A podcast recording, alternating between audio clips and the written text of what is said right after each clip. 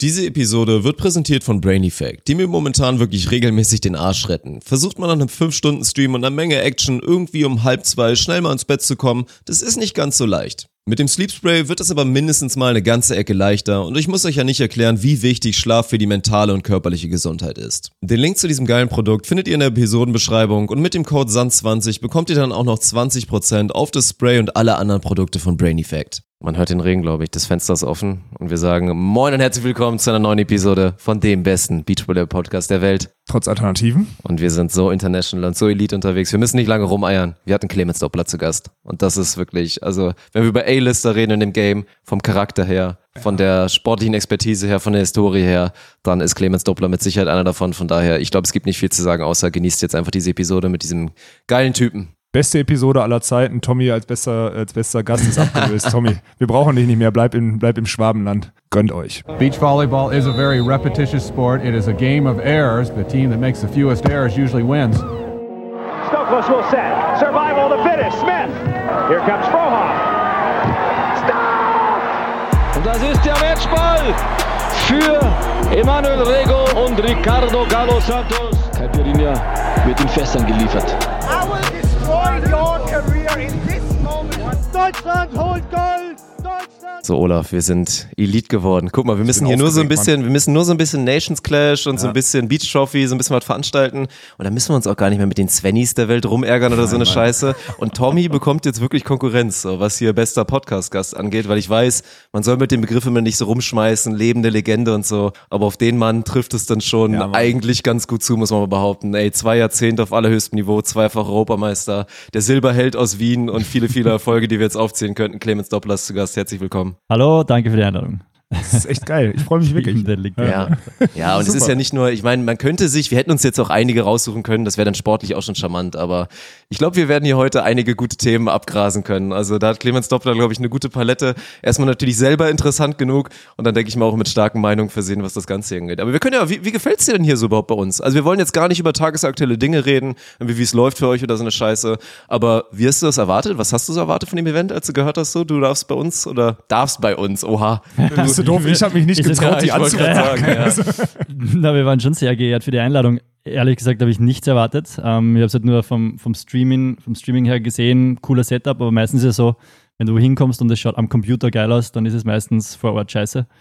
Und das ist aber bei euch tatsächlich nicht. Also man hat schon so ein Gefühl, wenn man da so beim Hintereingang äh, bei dieser Arena reinkommt, da ist irgendwas Großes und es ist tatsächlich auch so. Also unglaubliches Setup, ähm, unglaublich gute, gute Leute, wenn man so mit den Spielern redet, ist das eigentlich eine Meinung. Also man merkt, da ist ein, ein Spieler dabei, der schon viele internationale Turniere gespielt hat, der weiß, was für Spieler wichtig ist und nicht nur so für Organisatoren. Und, Das geht äh, runter, das geht runter, Mann. und wenn man anschaut, wer, wer aller hier ist, jetzt gar nicht so aus Spielersicht, sondern auch so von, von deutschen Trainergrößen oder einer von der CV, der auf einmal da hellhörig geworden ist und gesagt hat, okay, die Jungs verstehen das irgendwie, dass man den Sport neu denken muss, weil mit dem habe ich vorher gequatscht, dann ist das eigentlich Was schon... hat er gesagt? Na, ihr versteht, dass man, also ihr seid so die Ersten, die verstehen, dass man den Sport nach Corona, nach der Pandemie, wenn das irgendwann einmal fertig ist, neu denken muss. Es wird nichts mehr so sein wie früher. Gerade bei der FIB, also ich glaube, dass es viele Sportarten treffen wird, aber gerade so Beachvolleyball ähm, muss man sehen, dass das jetzt nicht nur auf dem, also schon der Sport ist wichtig, aber drumherum gehört was gebaut. Ja. Im Endeffekt, so wie es ihr macht, wie es der Hannes Jagerhofer bei uns in Österreich schon seit 20 Jahren verstanden hat, dass das Produkt Beachvolleyball geil ist, aber noch viel geiler, wenn man halt drum ein bisschen was macht. Das hat die FIB seit 15 Jahren nicht verstanden oder noch länger.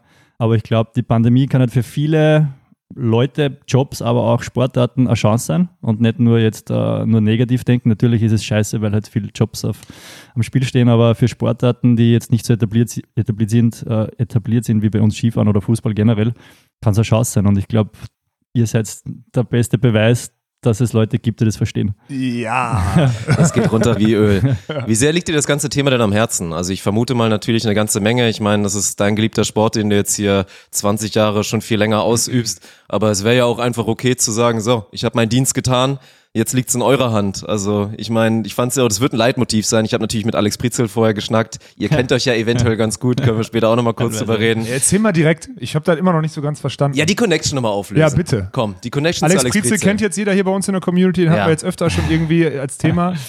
Ich bin der Firmpate von Alex Britzel. Bei uns in Österreich wird man gefirmt, wenn man zwölf ist. Ah, so früh. Also es gibt die Taufe und die Firmung Ja. und äh, ich bin der Firmpate von ihm. Ich habe ihm seine angeschissenen Windeln gewechselt, wie er zwei Jahre alt war. So ein Ding ist das, okay. seine Eltern sind die besten Freunde von meinen Eltern und wir sind zusammen aufgewachsen und so und habe ihn da ein bisschen auch nicht beraten, aber zur Seite gestanden, wie er das Angebot aus Deutschland bekommen hat, weil er die Chance bekommen, auch in Österreich dann mit, mit Männern, mit dem äh, Ermakara Pristatz und so zu arbeiten.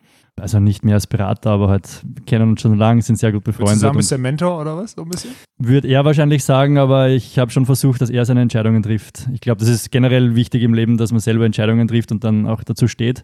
Aber ein bisschen beratend war er schon wahrscheinlich an der Ist Seite. auch geil, wenn du überlegst, ein, ein, ein Spieler berät die Trainerkarriere. Also das ist eigentlich irgendwie eine komische ja, Welt. Also jetzt im Nachhinein ist man immer gescheiter, aber es war der, der beste Schritt für ihn. Ähm, Safe, glaube ich auch. Und in Ja. Österreich ist es immer so, jetzt, jetzt sieht man oder jetzt sehen die Österreicher oder auch der Verband, was sie eigentlich an ihn hatten. Und in Österreich ist es oft so, Mhm. dass man erst ins Ausland gehen muss, dass man sieht, uh, der hat eigentlich echt geile Arbeit geleistet. Der ist sehr, sehr unterschätzt worden. Also Krass. jeder, der den Alex kennt und sein Auftre Auftreten kennt, versteht, dass man ihn oft unterschätzt, weil er ist einer, der nimmt sich selber nicht ernst, was stimmt. geil ist. Ja, 100 Finde ich super. Mhm. Und äh, dann kann man auch denken, okay, schafft der als Coach oder hat er überhaupt so einen profes- professionellen Zugang, aber wurscht, mit wem man redet, äh, alle sagen, das ist ein akribischer Arbeiter. Äh, ich weiß das selber, weil ich ihn halt gut kenne. Der arbeitet bis zwei in der Früh, schaut Videos noch und nöcher Er ist und besessen, ne? er ist besessen, ja, ist ein Freak. ja, und ja. ich glaube, dass du auch, wenn du von einer Sache besessen bist, auch gut bist. Und ähm, das ist bei ihm der, der beste Beweis dafür. Und der hat dir jetzt Tipps gegeben, oder was? Ja, Ja, na klar, und Ja, das das war ja, ist- deswegen, um auf den Punkt eben zurückzukommen, er meinte auch so, also er hat noch ein bisschen, sagen wir mal so, er hat mir ein paar Triggerpoints gegeben, die ich auf jeden Fall mal nachfragen sollte. Und man hat auch, man merkt ja auch so ein bisschen die Bewunderung, dann hat er halt auch erzählt, ey, also nicht nur sportlich, wie du durchgezogen hast, halt auch mit allem nebenher, mit Studium, mit der Ausbildung und mit allem, was du sonst noch gemacht hast. Und er meinte so, boah, der Mann könnte, also mir fallen fünf, sechs verschiedene Berufe ein, die Clemens Doppler machen könnte, wenn er mal keiner. irgendwann fertig ist. Und ich meine, theoretisch könnte man, wäre es ja auch naheliegend zu sagen, ja, also wie, wie dicht warst du dann schon so an Gedanken, ich mache vielleicht auch mal irgendwann so einen Quatsch wie wir? Oder ist dir das wichtig, dass du sagst, ich möchte da auf jeden Fall meinen Daumen drauf behalten, was irgendwie Beachvolleyball in Österreich angeht? Oder allgemein zu helfen, dass der Sport nicht verloren geht, wo die Angst ja jetzt nach der Pandemiezeit definitiv da ist? Ja, also was ich weiß, ist, dass ich halt Beachvolleyball verstehe. Ich weiß, dass ich ähm, in dem Metier in Österreich vieles richtig gemacht habe, beziehungsweise halt wirklich mit, mich mit der Materie auskenne. Mit vielen anderen Sachen wäre ich einer von vielen. Also wenn ich jetzt in einem Büro sitze, gibt es 100.000, die das besser machen als ich.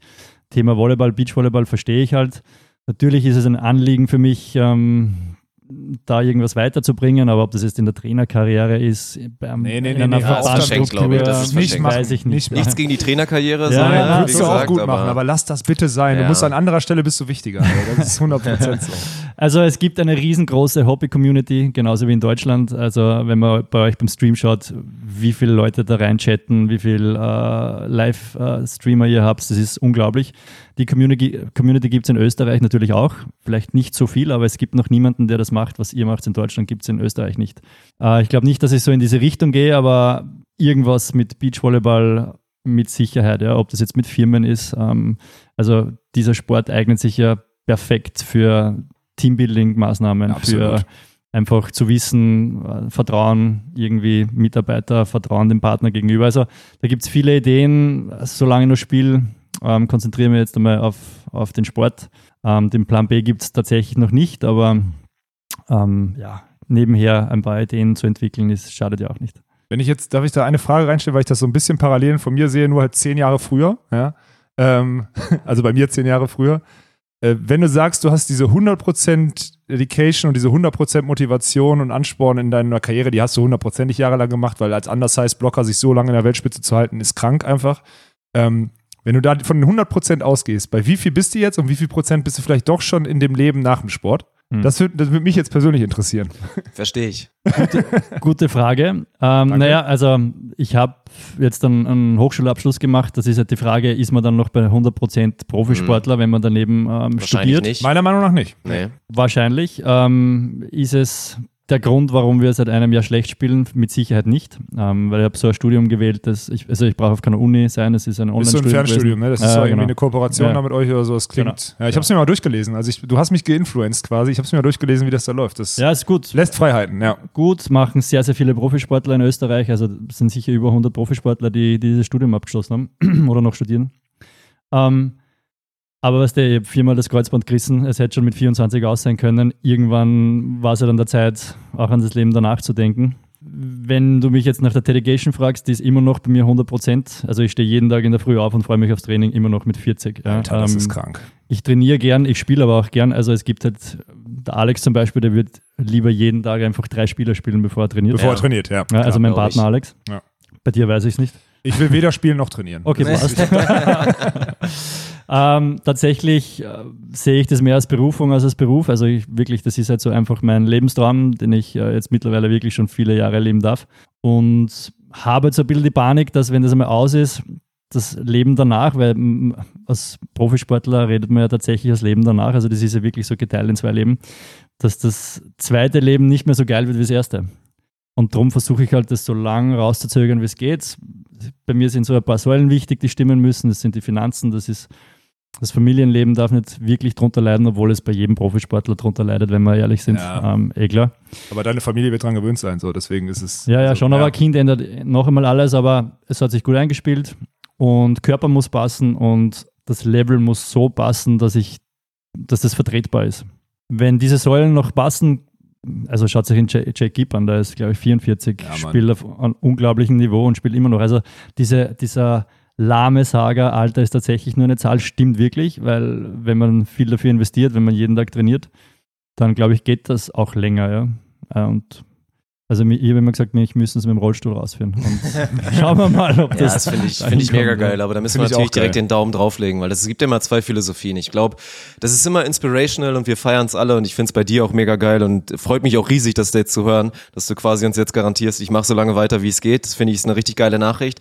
Aber trotzdem philosophieren so die Hard Sportfans immer drüber, willst du halt sehen, wie Roger Federer jetzt regelmäßig irgendwie beim Grand Slam im Achtelfinale rausfliegt und halt weit unter seinem Niveau ist und so. Und wie aktiv denk mal drüber nach, wie viel Angst hast du davor, diesen Moment zu leicht verpassen oder wie groß die Frustrationstoleranz? Weil natürlich willst du ja, du willst lange weitermachen, aber du willst sehr wahrscheinlich auch nicht unter ein gewisses Niveau fallen. Ja, das Niveau haben wir leider jetzt ähm, tatsächlich zum ersten Mal. Also wir starten heuer äh, aus der Quali raus. Das hatten wir die letzten Ich wollte sagen, wie lange war das schon nicht mehr? Das ist schon, ein bisschen was her. ja, Ne? mit Melitzer einmal eine Saison, aber wahrscheinlich, ja, in Wahrheit 18 Jahren nicht mehr.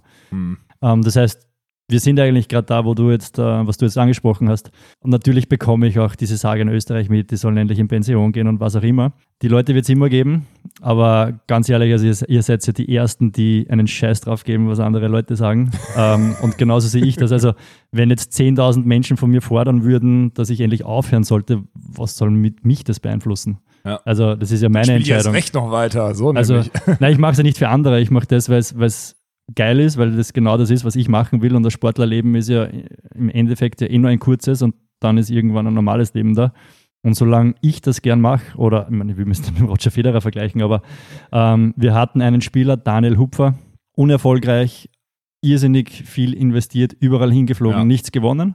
Haben auch alle gesagt, warum macht er den Scheiß? Aber wenn das seine Entscheidung ist, warum soll er das nicht machen? Und genauso denke ich das. Also ja, natürlich gibt es den Sager, man soll aufhören, wenn man am besten ist, dann hätte man noch einen Vize-Weltmeistertitel aufhören müssen.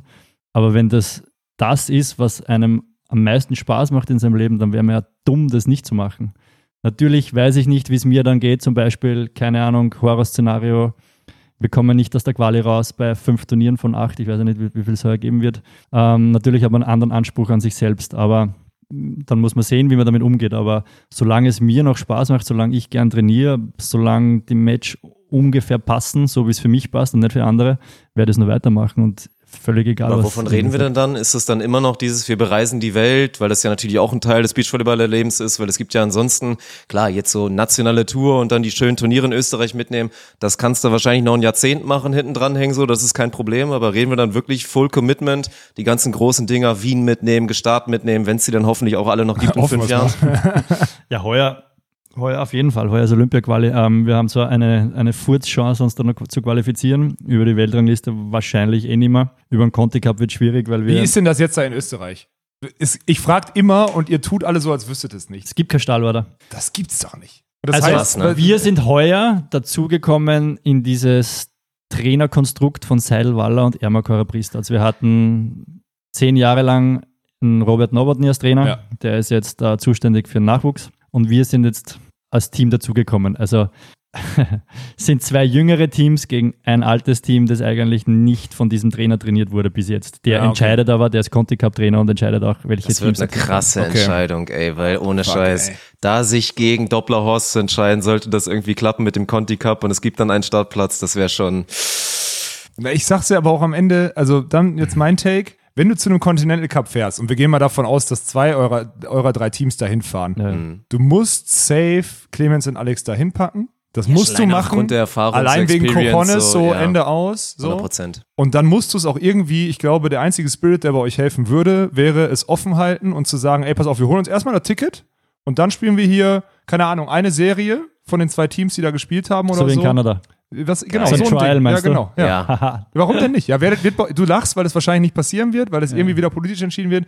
Aber in der Konstellation würde ich das machen wollen. Weil Ja, es andere kannst du nicht rechtfertigen. Ja. Schießt du so Legenden ins Aus, die anderen werden bei den Olympischen Ja, Spielen aber letzter. wenn du ja. dann Dopplerhorst hinschickst und die kriegen eine Reise, dann bei Olympischen alle, Spielen, hetzen dann sagen alle, du mal und so. Genau. Deswegen, lass es sportlich entscheiden. Ja, andererseits, also ich würde es gar nicht auf, auf Trials auslegen, aber also die, die sich halt einfach am meisten durchsetzen, wie es bei uns war, Alex und, und ich haben ja damals äh, angefangen miteinander zu spielen vor den Olympischen Spielen in London. Wir konnten gar nicht mehr diese zehn Turniere gemeinsam spielen, Ja. weil es zu kurz war. Das heißt, wir haben den Continental Cup, gebraucht, haben den gewonnen, zusammen mit Huber Seidel.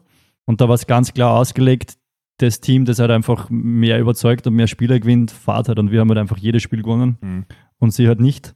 Und das wäre auch eine faire Lösung. Wie siehst du Continental Cup allgemein? Also das Konstrukt, würdest du sagen, ja, das hat schon so seine Berechtigung? Absolut Oder? nicht. Ja. Also absolut nicht. Ja, Weil natürlich welche nicht. Berechtigung hat es, dass man ein Team zu Olympische Spiele schickt, die halt einfach schlechter sind als in jedem Freibad. Ich rede jetzt von, von dem Kontinent Afrika zum Beispiel. Ja. Hat keine Berechtigung. Für mich muss zum größten Sportereignis der Welt müssen die besten Teams hinfahren. Punkt. Mhm. Endlich sagt's mal einer. Ähm, ist so. Es ist zwar lieb gedacht und schön gedacht, aber wenn du die, also es hat ja jede Sportart eine unglaubliche Dichte, aber gerade bei Beachvolleyball, dass du sagst, nur die ersten 16 und dann gibt es halt einfach noch 10 Teams, die dort um Medaillen mitspielen können, weil es ist de facto nicht das schwierigste Turnier der Welt, wenn du dort bist, weil es sind nur aus jedem Land zwei. Ähm, es sind weniger als Das ist das schlecht besetzteste Turnier, was du spielst in der. Olympia-Quali. Ja, Absolut. so ich will jetzt die, die Olympischen Spiele nicht schlecht reden, logischerweise. Och, gibt schon Gründe inzwischen für. Also, ja, aber für ich mich auch. ist so in Ja. unserer Sportart fast, also jetzt überspitzt gesagt, der Weg dorthin, sich zu qualifizieren, ist schwieriger, als dort eine Medaille zu machen. Ja? Wenn du einen guten Draw hast, Ja, dann kommst Ja. du mal schnell ins Also- Halbfinale so. Das kann passieren. Ja, Ja. das ist so. Ich finde, das finde ich auch so krass. Und ich weiß auch nicht, was wäre deine Lösung? Meine Lösung ist immer, meine Lösung wäre, es muss ein höheres Mindestmaß oder Mindestanforderungen an die, an die einzelnen Nationen geben, die sich qualifizieren. Also die Afrikaner müssten halt, um überhaupt so einen Conti-Spot zu kriegen, mal Platz Isch irgendwie erreichen. Richtig, richtig. Und dann, das wird nicht passieren. Ja. Und dann ist dieser Kontinent halt einfach, da wird diese Sportart nicht nachhaltig gespielt. Dann hat die da nichts zu suchen. Also, aber das ist sorry. ja am Ende des Tages ist ja eine reine politische Entscheidung. ja, natürlich. Ja, die wollen natürlich gewählt werden und der afrikanische Präsident ist wichtig für den FAEB-Präsidenten und wenn der aber die Stimme abgibt, dann muss man den seinen Kontinent inkludieren. Das ist wie überall einfach ein Politikum. Trotzdem, also ich bin da. Ja, beschissene Lösung. Ja. Und trotzdem ist es natürlich immer noch dieses magische Ding und auch für euch. Ich meine, für dich natürlich, der Kreis wird sich so ein bisschen schließen. Einmal hat's dein Kreuzband, hast du ja schon erwähnt, hat's dir den Strich durch die Rechnung gemacht, sonst hättest du schon vier Teilnahmen. Wie wichtig ist dir das oder wie krass ist das im Kopf, dass du sagst, ey, wenn meine Karriere jetzt zu Ende gehen würde und das wäre dann tatsächlich ohne diese letzte Olympiateilnahme, wie bitter wär's? Bitter natürlich, weil äh, so Olympische Spiele, die Qualifikation für Olympische Spiele ist ja im Endeffekt ein Projekt für vier Jahre. Auf das bereitest du vier Jahre dich vor. Du ordnest alles unter, nicht nur Familie, ähm, was auch immer, sondern alles einfach. Und wenn du dann das Projekt nicht positiv abschließt, ist es natürlich scheiße. Aber für mich wird jetzt keine Welt untergehen oder für mich wird sich jetzt ähm, die Welt einfach am nächsten Tag weiter, weiter drehen, weil ich es einschätzen kann mittlerweile. Ja. Also ähm, beschissener wäre es für Spieler, die sich zum ersten Mal qualifizieren und Mhm. auch nie wieder qualifizieren und dann haben sie solche Spiele, wie es heuer wären. Ohne Zuschauer. Ja. Ähm, Ja, wir haben in Baden kurz mal drüber gesprochen, dass so selbst wenn ihr euch qualifizieren solltet, dass so dieser fade Beigeschmack, dass es halt nicht so die Ja, richtige Olympische Spiele-Experience ist, ohne Athletendorf, ohne mal Usain Bolt vorbeilaufen, ohne Genau. das Ganze drumherum, was das Ganze ja so magisch macht. Also ja, natürlich äh, willst du dich für Olympische Spiele qualifizieren, weil du da eine Medaille gewinnen willst. Klar. Das rundherum ist schön und nett, aber ist eigentlich jetzt nicht so dieser Fahrplan, warum du vier Jahre alles unterordnest. Aber dieser Olympic Spirit ist ja nicht nur so dahergesagt, sondern den Mhm. fühlt man wirklich. Also wenn ich mich an London oder gerade Rio erinnere, Was war denn geiler? Wahnsinn. Was war Also schöner war, schöner war London, da war einfach alles geil organisiert. Da hast du Mhm. bei keinen Banden so einen Kabelbinder herausstehen sehen, sondern da war alles einfach Ja, wirklich, Das war glatt. Ja, ja. alles war geil. Aber natürlich, also Beachvolleyball spielen auf der Copacabana, da geht wahrscheinlich wenig drüber. Ja, Peking da war, abends hinfahren im Dunkeln und dann denken, so das ist einer der berühmt-berüchtigsten Strände, war wahrscheinlich auch so ein, so ein Ding, oder? Also, ja, wir haben direkt daneben unser Apartment gehabt, also wir waren nicht im Dorf, ähm, weil das war relativ weit weg und wir ja, habe waren ich von meiner Schwester gehört. Ja, ja. Ja, das war echt. ja. Also wir, wir konnten da zu Fuß hingehen. Aber ja, also du kannst Peking auch nicht mit den anderen vergleichen. Die ersten Olympischen Spiele sind immer die, an die du wahrscheinlich am meisten erinnerst, weil das halt so der, pff, dieser Wow-Effekt war. Aber ja, die schönsten war wahrscheinlich London. Aber wenn du es so vergleichst in den ersten Olympischen Spiele, was erwartet man als junger Athlet, der das erste Mal dahin fährt und wie siehst du das Ganze im Nachhinein? Sehr gute Frage, Dick. Die gefällt mir sehr gut. Ja, Peking war halt so, also da haben sie halt die Leute in das Stadion gekarrt, dass halt Leute zuschauen waren. Die haben halt immer am falschen Moment geklatscht, weil sie es nicht Oh ausgekannt haben. Ja, das, ja, das ist Das so. war halt äh, leider uncool.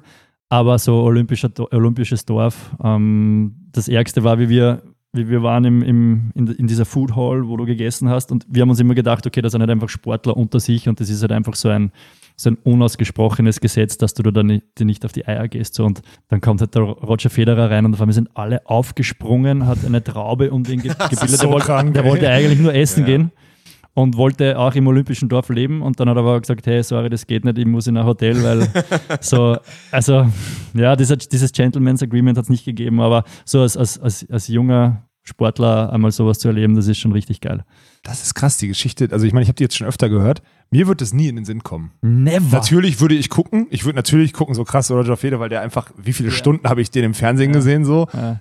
Aber ich würde doch niemals. Ich würde halt still bewundern. Also ich glaube, Natürlich, dieses Mann. Oder ist Kobe halt schon Bryant diese, oder sowas. Ja. ist halt diese. Aura. Ja, bei ja. diesen Größten, bei den Goats ihrer Sportart Ja. ist es halt, dann reden wir von dieser Aura, aber da jetzt hinzulaufen und irgendwie penetrant da Ja, rumzustehen, weil du genau so weißt, im unangenehm. Kleinen, wenn wir halt wohin gehen und also wir, sind jetzt keine Stars zu Hause, aber wenn du weißt, du willst eigentlich nur essen gehen und du musst Autogramme schreiben, noch und nöcher, das ist halt, ja, also während Auf dem Turnier Seite okay, ist es also, cool, ja, brauchst du, genau, Seite ist- ja. aber der hat halt das einfach eine Million Mal Ärger. Ja, ja. Und Das jeden. Tag, und ich habe mir gedacht, okay, Sportler wissen das, Ja. die haben drauf geschissen. Also, was, was waren das für Sportler? Das waren keine Ballsportler, Mann. Das waren keine, das waren so Leichtathleten oder Schwimmer, Hirn aus und Ja, okay. ja, okay. Also ich- Leichtathleten oder Schwimmer. Ja, gut, okay. Die zählen auch viele Einzelsportler. Kacheln. Ja. Einzelsportler, das ist es. Ja, da gut, das ist fehlt halt die ein heftiger Kontrast von vielen, vielen Hobbysportlern, die dann bei Olympischen Spielen antreten, so. zu dann den ganz großen Stars, zu Ah, ja. den Superstars, zu den reichen Menschen. Aber Thema reich, ich meine, man guckt ja natürlich immer erstaunt auf, euer, Der ja, auf eure. Gier, Der hat ausgesorgt. genau. Ja, das ist halt, aber wir sehen große Sponsoren und was würdest du sagen, Olympische Spiele? Wie ist das so Thema Finanzierung als Beachvolleyballer? Ist das dieser krasse Punkt, dass du sagen kannst, ey, selbst wenn ich nur da war und ich kann sagen, ich bin Olympiateilnehmer, dass es einfach so ein riesen Selling Point ist für Beachvolleyballathleten, dass sie sich besser vermarkten können? Also ich kann nur für uns reden, bei uns ist es definitiv so. Also Mhm. wir haben auch tatsächlich ähm, immer nur fast Einjahresverträge, aber alle Krass. ausgerichtet, ausgerichtet auf eigentlich vier Jahre. Also du weißt, wenn da jetzt nichts Großartiges passiert, begleiten dich die Sponsoren einmal vier Jahre lang bis zu den nächsten Olympischen Spielen. Weil das halt natürlich, also bei den Olympischen Spielen selber nicht, weil du darfst ja keine Sponsoren oben haben, aber der Weg dorthin, das kannst du halt einfach medial gut ausschlachten. Ähm, aber wir müssen eigentlich, also bis auf ein oder zwei haben wir zwei Jahre gehabt, sonst immer nur Einjahresverträge neu verhandeln, aber du hast eigentlich gewusst, das passt so. Ähm, das heißt, wir haben ganz bewusst immer diese Olympischen Spiele ähm, mitverkauft im Endeffekt, weil wir gesagt haben, wir wollen dorthin. Wäre geil, wenn uns ihr dorthin begleiten könnt. Und für jeden Sponsor war das natürlich auch wichtig. Weil glaubt, was war, was war wichtiger? Darf ich da einmal? Ähm, was ist wichtiger, dieser Weg zu den Olympischen Spielen oder ist es so ein Door-Opener, dass ihr ein sehr, sehr erfolgreiches und populäres Turnier auch einmal im Jahr in Österreich hattet, in Klagenfurt? Dann, was, ist, was hat mehr gebracht? Weil guckt man auf die Sponsoren auf deinem Pulli jetzt gerade, ich sag mal so, den Großteil der Marken kennt man auch von den Turnieren. Das ja, was heißt, glaubst du zum Beispiel? Also das ich, wirst du ich habe dir die Frage gestellt, du musst die beantworten. Also ohne dem Turnier in Österreich hätten wir keinen Sponsor. Ja. Also schon, aber Mhm. dann könnte man nicht davon leben. Also definitiv nicht. Also ohne, Jager, ohne Hannes Jagerhofer ähm, wäre unser Sportart jetzt nicht so populär in Österreich. Schon Weil wenn Das man heftig, was der gemacht hat, Mann, oder? Also ich meine, ich habe ja nur einen Bruchteil von dem mitgekriegt, wie du es mitgekriegt hast, aber das ist ja schon Also, beeindruckend. das Turnier ist zehnmal zum, zum besten Sportevent in Österreich gewählt worden und wir haben aber Kitzbühel zum Beispiel. Na, ihr, Ja. seid eine Und wir Wintersportnation. sind eine ne? Wintersportnation Nummer eins und da ist einfach Beachvolleyball vor dem geilsten Rennen der Welt eigentlich Abfahrt in, in Kitzbühel Ja. gewählt worden. Das sagt alles. Und das ist so ein Geben und Nehmen. Für ihn war immer wichtig, dass, dass es Sportler gibt, die halt weit kommen und äh, auch teilweise die gleichen Sponsoren am Center Court haben, weil wenn ja, keine Ahnung, damals war Seat Sponsor, wir haben Smart gehabt, das war halt Hm, nicht so schwierig, cool. Ja. Ähm, vor allem, weil halt die Berichterstattung immer sehr auf uns ausgelegt war. Ähm, aber das war absolut, also das ist viel wichtiger, Hm. viel, viel wichtiger Also für uns. Um mal kurz zu sagen, die Olympischen Spiele sind nicht so wichtig. Nett, nett, nett, aber dass wir jedes Jahr so eine riesen Bühne haben, wo wir uns präsen- präsentieren können, ist absolut wichtig. Aber jetzt aus, aus, deiner, aus deiner Athletensicht, wenn du jetzt hier so einen so einen Olaf hast, der einfach mal sagt, mir ist das eigentlich scheißegal. Also wenn ich mal ein Ziel gehabt hätte, wäre es gewesen, irgendwie Weltranglisten Erster zu werden oder vielleicht mal einen anderen Titel, aber einfach nur diese reine olympische, diese Teilnahme an Olympischen Spielen juckt mich eigentlich gar nicht. Verstehe ich voll. Also Jake Gibb, ich habe mit, mit ihm mal gesprochen, der hat gesagt, ihm interessiert es auch nicht, sich Hm. das zu Denke qualifizieren. ich mir, dass das so einer ist. Er Ja. will nur dort die Medaille haben. Ähm, und da gibt es sehr, sehr viele, die den Anspruch haben. Ähm, für mich war eher so der Weg dorthin zum Qualifizieren immer wie, äh, ja, so eine richtige Herausforderung, weil das halt schon in unserer Sportart krass schwer ist. Ja. Ähm, Gerade eine- äh, als Europ europäisches Team da, Europa mittlerweile der Kontinent, der hat wirklich, also er ist schon äh, seit vielen Jahren. Du hast zu einer anderen Zeit angefangen. Ja, ja, da ja. war das in Europa noch anders. Ja. ne? Ja, ja, ja. sagen. da war halt Brasilien, Amerika. Was für eine komische Ja. Zeit, dass man vor den Brasilianern gar nicht mehr so viel Angst haben muss Na, aktuell. Da Das hat ist es nur krass. wirklich viel Russen, also schon Russen, aber jetzt nicht in dieser Form so professionell. Das hat es damals noch nicht gegeben. Das heißt, diese, dieser ähm, Druck, sich für Olympische Spiele, qualifizieren, war halt immer größer für uns, weil du musst halt echt konstant gute Leistung abrufen. Dort war es schon geil, natürlich dabei zu sein, aber im Endeffekt, äh, ja, ob du jetzt Neunter wirst oder 13. oder 5. Das war jetzt 13. für. gibt es, glaube ich, Oh, nicht, ich wenn ich richtig informiert nicht, bin. Ich ja. weiß es nicht. Oder 17. Also ich, ich will es ja nicht, sagen, aber 13. gibt es nicht. keine Ahnung, keine Ahnung. Ähm, wir sind Neunter geworden zweimal, einmal in, in, in, äh, in London scheiße ausgeschieden. Ich weiß gar nicht, wie viel da, ich da geworden bin, wenn ich ehrlich bin. Aber das war, hat es nicht den großen Unterschied gemacht. Ja. Also jetzt alleine von der Berichterstattung ähm, zu Hause. Ganz egal. Weil, weil, weil du jetzt schon zweimal Jake Gibb äh, erwähnt hast, ist das, vielleicht, ich weiß nicht, ob ich dir vorgreife, aber ist das so einer, wo du sagen würdest, der ist so ein, so ein Role Model irgendwie für dich? Oder ist das so einer, wo du sagst, da habe ich einfach nur den größten Respekt vor? Ich will jetzt gar nicht sagen, wer für dich so der GOAT ist, weil da müssen wir Mhm. wieder an andere Spieler denken. Ja. Aber du guckst ja wahrscheinlich auch so auf so Spieler, das hatten Dirk und ich gestern, auch als wir so kommentiert haben und so überlegt haben, so, ich glaube, ich habe, das habe ich auch gesagt gestern im Stream, ähm, ich habe selten Spiele, wo ich euch spielen sehe, wo ich denke, ich bin für die anderen. Also weißt du, was ich meine? Einfach weil man auch irgendwie, ich bin auch diese alte Schiene, aber ich bin dann auch bei Jake Gibb zum Beispiel, ist genau das gleiche bei mir. Also Ja. es gibt diese, diese Shit doch mal auch so, ne? Als du gegen ihn gespielt hast, so sah das auch aus. nein, aber aber, habt ihr nicht in Mexiko gewonnen gegen sie? äh, in Mexiko haben wir richtig, haben wir von dem richtig, Auf die Schnauze also bekommen. so Der gute Jake, den, den Olaf, glaube ich, so Also, erster Satz ging noch und dann hat er mich wirklich, also, Ja? oh, ja, ja, das war nicht so schön dann. Ja. Ja. Aber äh, wen würdest du sagen, wer ist das so bei dir? Also ich will jetzt nicht von, lass uns mal nicht über den, Ja. über den besten Spieler so reden, sondern lass uns mal über den reden, wo du so sagst, so, das ist für mich der, wo ich, den ich am beeindruckendsten finde. Hast du sowas? Bestimmt, oder? Natürlich muss der Dahlhauser sein, eh klar. Also so, ja, so wie bei dir im Endeffekt. Aber wenn man sich jetzt so die Transformation vom, vom Jake Gibb anschaut, der trainiert ja oft ohne Shirt. Das heißt, du siehst, was der für einen, einen körperlichen Sprung jetzt noch über 40 gemacht hat. Ja, der ist ist, also der ist körperlich je, ey. ja. top beieinander. Ja. Und Ja. ich sage mal, der ist besser jetzt körperlich beieinander als vor fünf, sechs Jahren. Und das bewundere ich halt so einfach mit diesem Alter. Der hat Hodenkrebs gehabt, also das hat er schon mal überwunden. Der hat schon so viel gewonnen, aber immer noch diesen Drive hat, jeden Tag da zu trainieren, mit einem Jungen jetzt an seiner Seite und einfach immer besser zu werden, das bewundere ich halt so extrem. 100%. So wie der Ricardo, also ich liebe den Ricardo, aber der ist halt immer so, Gut, klar. der hat halt einmal ein bisschen ein Bäuchgall, dann trainiert er wieder nur Brust-Bizeps, Ja. dann ist er nur mit seinem schwarzen Karatekürtel unterwegs und also geiler Typ, braucht, man bräuchte viel mehr Ricardos in unserer Sportart, Ist aber, Oh ja. Aber der lebt halt einfach von seinem Talent und von seinem, ja, weiß nicht, von seiner mentalen Stärke, aber Jake Gibb ist halt, glaube ich, einer, der, der so getrieben ist, immer besser zu werden. Ja, das ja. hat der Ricky nicht. Glaubst Gute du, du warst Namen, deiner, deiner Zeit ein bisschen voraus manchmal? Also es sind jetzt zwei Fragen, zwei geteilte Frage. Ich meine, so eine lange Karriere, du siehst jetzt, was möglich ist, gerade wenn wir es ansprechen, wie ein Jake Gibb jetzt natürlich auch mit vielleicht neuen Methoden oder neuen Trainingsansätzen, wie viel noch geht. Du hast jetzt deine Karriere natürlich noch nicht hinter dir, aber wenn man jetzt sagen würde, wenn du es nochmal neu anfangen würdest, was wären so die Dinge? Und vielleicht so, dass man mal überlegt, Mensch, ich war ja früher mal Abwehrspieler. Inzwischen ist es so, dass die meisten Abwehrspieler alle so Sven Winter, deine Größe haben, dass das hätte anders laufen können, wenn man von Anfang an diese Philosophie, Philosophie ein bisschen stärker verfolgt hätte? Ja, das war keine Frage von, äh, welche Philosophie hat man, das war eher eine Frage, welchen Partner gibt es, mit dem man gut spielen kann. Also das ist ja jetzt keine Entscheidung, die ich getroffen habe, sondern äh, in einem Land wie Österreich muss, also das klingt so beschissen, muss man den nehmen, mit dem es geht. Ja gut, aber mangels aber- Alternative, das kennen wir auch. Ey. Ja, mangels Alternative. ja, Blocker so. wachsen meistens nicht auf Bäumen. Das ist in vielen Ländern so. Ja, ähm, und beim Alex und bei mir war es so, okay, zur gleichen Zeit kein Partner gehabt, probieren wir es. Ähm, so Herrera, Gavira, die auch hin und wieder abwechseln, die sterben aus. Also die wird es in drei, vier Jahren, glaube ich, auch nicht mehr geben. So diese Teams, wo es einfach keinen richtigen Blocker gibt und einen hinten, der viel verteidigt. Das war einmal so, aber das wird es bald nicht mehr geben. Also das war nicht die Frage, was mache ich lieber oder besser, sondern okay, wir zwei sind die besten Einzelspieler, jetzt spielen wir zusammen. Und dann sind wir beim Alex Horst. Und das ist natürlich eine, ein großes Ding. Wir haben immer wieder die Diskussion. Alex muss sich immer dafür rechtfertigen für seinen schroffen Umgang mit dem Svenny in den letzten Jahren. Inzwischen lieben die beiden sich ja. Das hat sich ja zu einer, zu einer großen Liebe entwickelt, das Ganze. Aber natürlich haben wir in Deutschland immer oft das Thema, dass die Leute sich Harmonie wünschen. Sobald hier in der Auszeit einmal mit unserem Mikrofon, ich glaube, Joanna Heidrich und Anouk hatten sich vorhin einmal so und dann, oh krass, ist das heftig. Und dann vielleicht sollte sich Anouk mal eine neue Partnerin suchen und so, nur weil die einmal so ein kleines bisschen sich geneckt haben. Und natürlich gehört ihr auch zu denjenigen, ihr seid mit Sicherheit nicht die besten Freunde, du und Alex, aber habt einfach so eine krasse Partnerschaft, so viel erlebt zusammen. Und ey, ich weiß gar nicht, wo wir anfangen sollen. Diese, diese Saga seit 2012 da mit, mit Alex Horst einfach zusammen, diese zahlreichen Jahre, da werden wir jetzt auf jeden Fall ein bisschen drüber reden müssen. Also ich würde jetzt nicht sagen, dass wir keine Freunde sind, das stimmt nicht. Wir Beste haben- Freunde, habe ich gesagt. Ach so, ich finde es auch, warum muss man beste Freunde sein, wenn man Beachvolleyball spielt? Das ist, Ja. das ist Beruf. Also es ist so, das ist ja unser Beruf. Ich kann mir in einem Büro auch nicht aussuchen, ich will nur mit meinen besten Freunden arbeiten.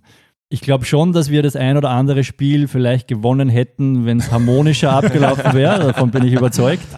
Andererseits wäre das alles so gelaufen, wie es gelaufen ist, ähm, wenn wir Tag und Nacht zusammen gewesen wären oder immer das Zimmer geteilt hätten miteinander. Ich glaube nicht. Ja. Also, also einen gewissen Abstand, meine persönliche Meinung, braucht man schon. Ich glaube, dass du Damen, hätte ich schon fast gesagt Damenball, weil wir sagen zu Damen Beachvolleyball in Österreich Damenball. Das ist böse. Ich finde es gut. es sind halt auch zwei unterschiedliche Sportarten. Das ist schon Ja, okay, da ein eigenes ähm, Wort für zu finden. Das ist schon okay. Ich glaube, dass das auch nicht vergleichbar ist. Also ich glaube, für, für Mädels ist die Harmonie Harmonie, ein bisschen viel wichtiger. wichtiger. Alleine wie du, wenn du anschaust, wie Frauen vor einem Spiel aufwärmen und Männer aufwärmen, die brauchen immer diese Sicherheit.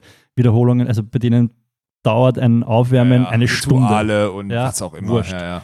Und darum ist, glaube ich, bei denen Harmonie einfach so wichtig. Aber der Alex und ich sind zwei, also wir, wir, wir sind zwei Alpha-Tiere, absolut. Aber wenn ich nicht zurückschrauben würde am Court, dann hätten wir uns nach dem ersten Jahr zerfleischt und dann hätte es uns nicht mehr gegeben. Das heißt, das war ganz klar die einer Entscheidung von mir. gewesen.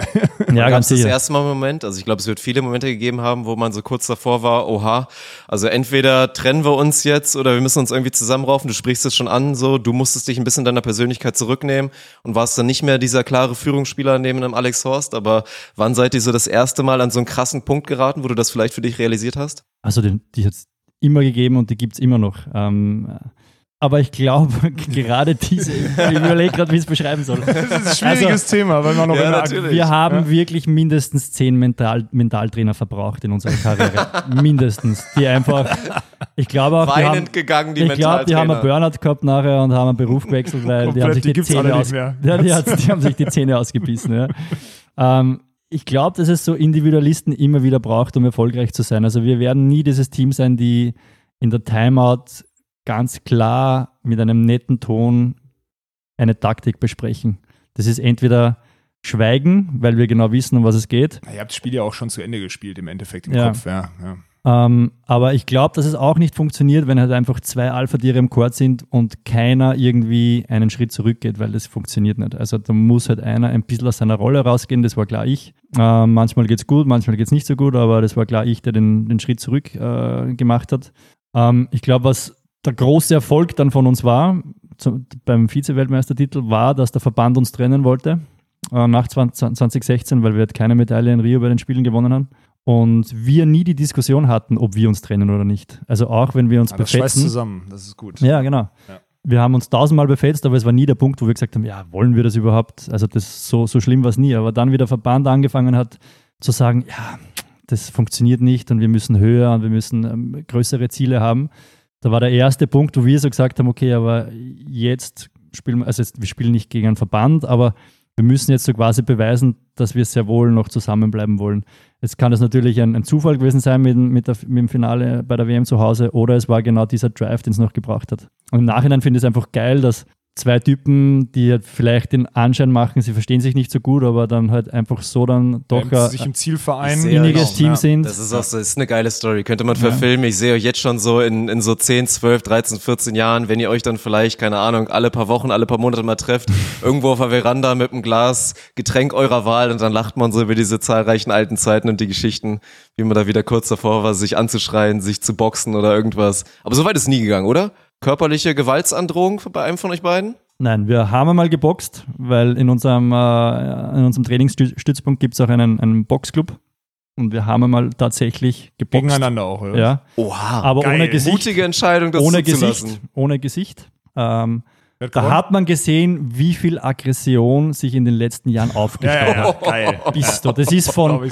anfänglichen Ja, so. Tapsern bis zur völligen wahnsinnigen Schlägerei ausgeartet. Geil, Alter. Das war aber geil, war gut, war gut. Ja? Ey, das ist krass. Hast Ja. du so eine, hast du so deine eine Alex Horst Story? Weil ich meine, deswegen da unterscheidet ihr euch ja auch krass. Ihr seid beides Alpha-Tiere. Ihr seid, denke ich mal, beide selbstbewusste Kerle, aber es äußert sich halt sehr unterschiedlich. Während du so ein super weltoffener Kerl bist, so man sieht dich das erste Mal, man hat ein gesundes Verständnis, wie man den Mensch anfassen kann, ist es bei Alex ja das Gegenteil. Der macht gerne mal dicht. Auch so, wenn wir dem jetzt mal die Kamera ins Gesicht halten, dann gibt er dir sehr schnell das Gefühl, dass er da einfach keinen Bock drauf hat. Oder der Und ich glaube, viele, viele haben vielleicht nicht so, noch nicht so richtig verstanden oder gerade auch in Deutschland kein Verständnis dafür, was Alex Horst für ein Typ ist. Hast du so diese eine Geschichte vielleicht, um zu sagen, das ist so eine Alex Horst Story? Ja, aber oft, oft ist es nur so sein, sein oder oft macht es wirklich nur den, Ja, genau. Der ist, der Alex ist ja also der liebevollste Vater, zwei Kinder, den man sich vorstellen kann. Also der, der hat einen ganz einen weichen Kern. Nur mittlerweile hat er sich doch schon so ein bisschen einen, einen, ja, eine Marke aufgebaut, aber das ist, also er wirkt halt oft arroganter, weil ist es gar nicht. Aber er hat halt einfach keinen Bock, mit Menschen zu reden, mit denen er nicht, Mensch, äh, mit denen er nicht reden will. Das zeigt er halt dann. Ist ja auch keine falsche Einstellung, das macht er so ja. gut, ich muss das auch Ja. besser machen in Zukunft. Ich habe auch so oft keinen Bock, aber die reden alle trotzdem noch mit mir. Ich Ja, und, und er ist halt so der Meinung, er ist so, wie er ist und entweder akzeptiert man oder man akzeptiert ihn nicht. Und das ist ja auch absolut eine legitime 100 Prozent. Grundeinstellung, ja, wenn ihm das wirklich egal ist, wie Leute von ihm denken, dann passt das super und ähm, funktioniert auch gut. So diese eine Story habe ich nicht, aber es gibt halt viele, wo wir uns wirklich schon befetzt haben, angeschrien haben, ähm, pff, bis aufs Blut gestritten haben, drei ja, Matches kein Wort geredet haben und trotzdem gewonnen. Also da waren die Das Lassigas so teil, teilweise Das wirklich. passiert aber oft, dass du dann, wenn dann, dann will der andere nämlich bei Alpha-Tieren, will nämlich der, immer der eine dem anderen zeigen, dass er der bessere Spieler ist Genau. und das Team carryen kann. Dann selbst auch nach dem Sieg Ja. scheiß drauf, trotzdem nicht geredet. Nein, und kein bisschen wieder- kurz abgeschlagen, Ja, genau. aber nicht viel geredet. Ist aber das das, waren im Endeffekt die besten Turniere. Äh, er, Alex zum Beispiel spielt auch am besten, wenn er, wenn er sich mit dem Gegner befetzt oder mit Mhm. dem Schiedsrichter. Der kanalisiert das so in das Positive, dass der dann so aggressiv wird. Ähm, darum weiß mittlerweile jeder so auf der Tour, Den einfach lassen. ja, So, so wie es den Ricardo einfach in Ruhe lässt, Besser ist. ja, ist es halt beim Alex Kannst du genauso. mal ein paar so auflisten? Wer sind so die Kandidaten, wo du dir immer schon dachtest, geil, gegen die, da wird der Alex wieder so fuchsig sein, der wird wieder sein A-Game zeigen, weil er den gar nicht ab kann? Alex Ranieri? Sein absoluter Horror-Gegenspieler und der meistgehasste Spieler, den der Alex jemals gehasst Endlich sagt's mal einer. So. hat. Alex Ranieri geht Na überhaupt gut, das hört nicht. man aber auch sehr oft. Also da Also muss wirklich auch. was dran sein, tut mir Von mir leid. auch. Ja. Also der könnte, der hätte Potenzial gehabt, einer Ja. der besten Spieler der Welt werden zu können. Das war offensichtlich, ja. 100%. Das war offensichtlich. Klar. 100 Prozent. Ja. Aber das ist das beste Beispiel wieder, dass man sieht, dass der Körper alleine und die Physis alleine nicht entscheidet. Man braucht einen Kopf auch dazu.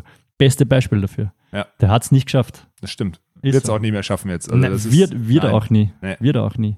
Wen Aber ja, da, also Wen so, gibt's noch? Wen gibt's noch? so der Alex ist ja immer einer, der meistens selber anfängt, so rüber zu, also diesen Stare-Down und so ein bisschen rüberschimpfen, Kleinen was auch immer. Spruch und so. Genau. Wenn, er, wenn wir gegen Ricardo gespielt haben, war das ein Mäuschen. Der ist ihm direkt nachgelaufen beim Seitenwechsel, nur dass er seine Hand abklatschen darf, quasi. dass da ja nie ein böser Blick kommt, weil der hat gewusst, wenn, wenn der Ricardo auf ihn Has ist, sagt man in Österreich, also angefressen ist, dann ist, geht das eher schlecht aus. Und das war immer so witzig zu sehen, so einen, einen eigentlich meistens grantigen Alex Horst, wenn wir dann gegen Ricardo gespielt haben, der so wirklich so streichelzahm war und immer irgendwie schaut, dass, dass Aber die das ist Harmonie smart, passt. zu wissen, wen du heiß spiel, wen, Ja. wen du heiß machen kannst, wo du gewinnst dann gegen ihn, weil du das irgendwie besser kanalisieren kannst und bei wem du es nicht machen kannst. Ich würde auch Ricardo, du bist froh, wenn der nicht so Bock hat und einfach so sein Spiel macht. Das ist Ja. immer ganz gut. Aber wenn Ja. der plötzlich gallig ist und dann jede Bewegung liest und im Block Bock hat, dann ist nicht Ja, so geil. das ist scheiße. ja. Ja. Nee. Das ist der Spieler. Ja, das Typ. war so sein. Äh, Emanuel zum Beispiel haben wir gehasst, ähm, weil das halt einfach so einer der geilsten Spieler und erfolgreichsten Spieler der Welt war, aber halt einfach am Feld so eine Ratte. Ja, ja, der war So, Ja. wenn du einfach nur äh, geschimpft hast mit dir selber, geht er zum Schiedsrichter und sagt, hey, Referee, Direkt Referee, he said, he Das hat said dann immer shit. diese, hat immer diese, diese, diese softe Nummer dann gespielt, von wegen hier Role Model, ja, ja. Also das ist, kann ich nach verstehen. außen hin super und wichtig für unseren Sport, aber wenn man so ein bisschen gekannt hat, war das eigentlich so eine, so eine hinterhältige Ratte, Das wenn ich das krass, jetzt sagen das hat darf. man ja, von weil das außen ist so Ehrenbeleidigung Ich meine, damals eigentlich. war ich ja in dem, in dem Game überhaupt noch nicht so drin. Doch, doch. Hat man immer sich gedacht, boah, der Emanuel, ey, was für ein, also auch Legende und Ehrenmann, ja was auch auch. immer. Und dann, Ja. ja, natürlich ist er eine Legende, aber das, das kriegt man halt nicht so richtig mit. Das ist Ja, der wusste halt, wie er da steht und hat dann halt auch, also dann hat er quasi so einen Engel gespielt und dann so gesagt, hier, guck mal, die, das können sie doch nicht machen hier mit unserem Sport, solche Genau. Sitze und sonstiges Also- und dann immer so den Schiedsrichter auf seine Seite holen, er ist auch nicht sein Job gewesen. Wie war es immer mit unserem Julius? Mit Alex und Julius? ja, Das kann ich mir nämlich gut vorstellen. ja, ja, pff, Die haben sich schon respektiert oder was und die hatten auch, also klar waren die auf dem Feld wahrscheinlich, also ich schätze es jetzt mal so ein, ich habe es nie richtig mitgekriegt, ich schätze mal so ein, die haben sich irgendwie schon respektiert und die wussten sich auch zu nehmen und die hatten wahrscheinlich auch gute Momen- Momente miteinander, aber es gab bestimmt auch Situationen, wo die auf dem Feld mal, wo es mal gut gekracht hat. Ne? Ja, weil das ja eigentlich vom Typ her zwei ähnliche Typen sind, ja, Ja. als Spieler sind. Ja. Ähm, und einer wollte immer besser sein als der andere, aber mit dem Alex weiß ich gar nicht, ob ich, ob ich, gegen, die, ob ich gegen Julius gespielt habe. Keine Ahnung. Na, ihr habt den so ein bisschen verpasst in seiner Prime Ja, dann, ne? ja, also stimmt. mit Nick oft, ganz oft. Ja. Ähm, mit Peter Gartmeier oft.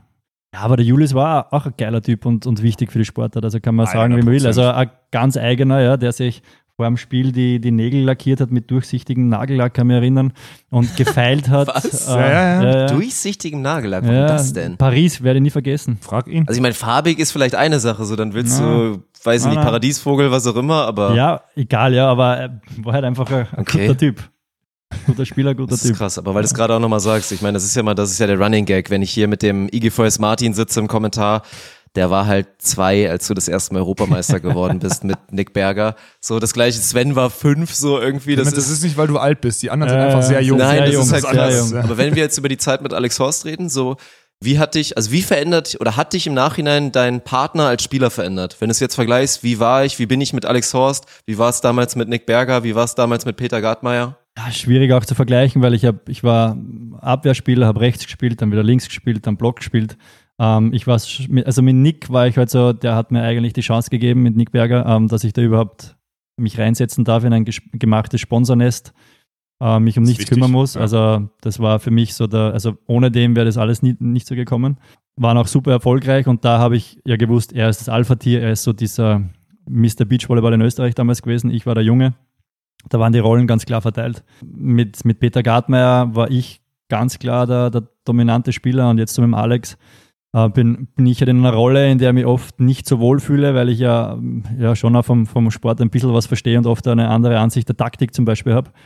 Aber ähm, wenn der jetzt nicht die gleiche Idee hat oder eine andere Idee hat, dann macht das halt einfach nicht.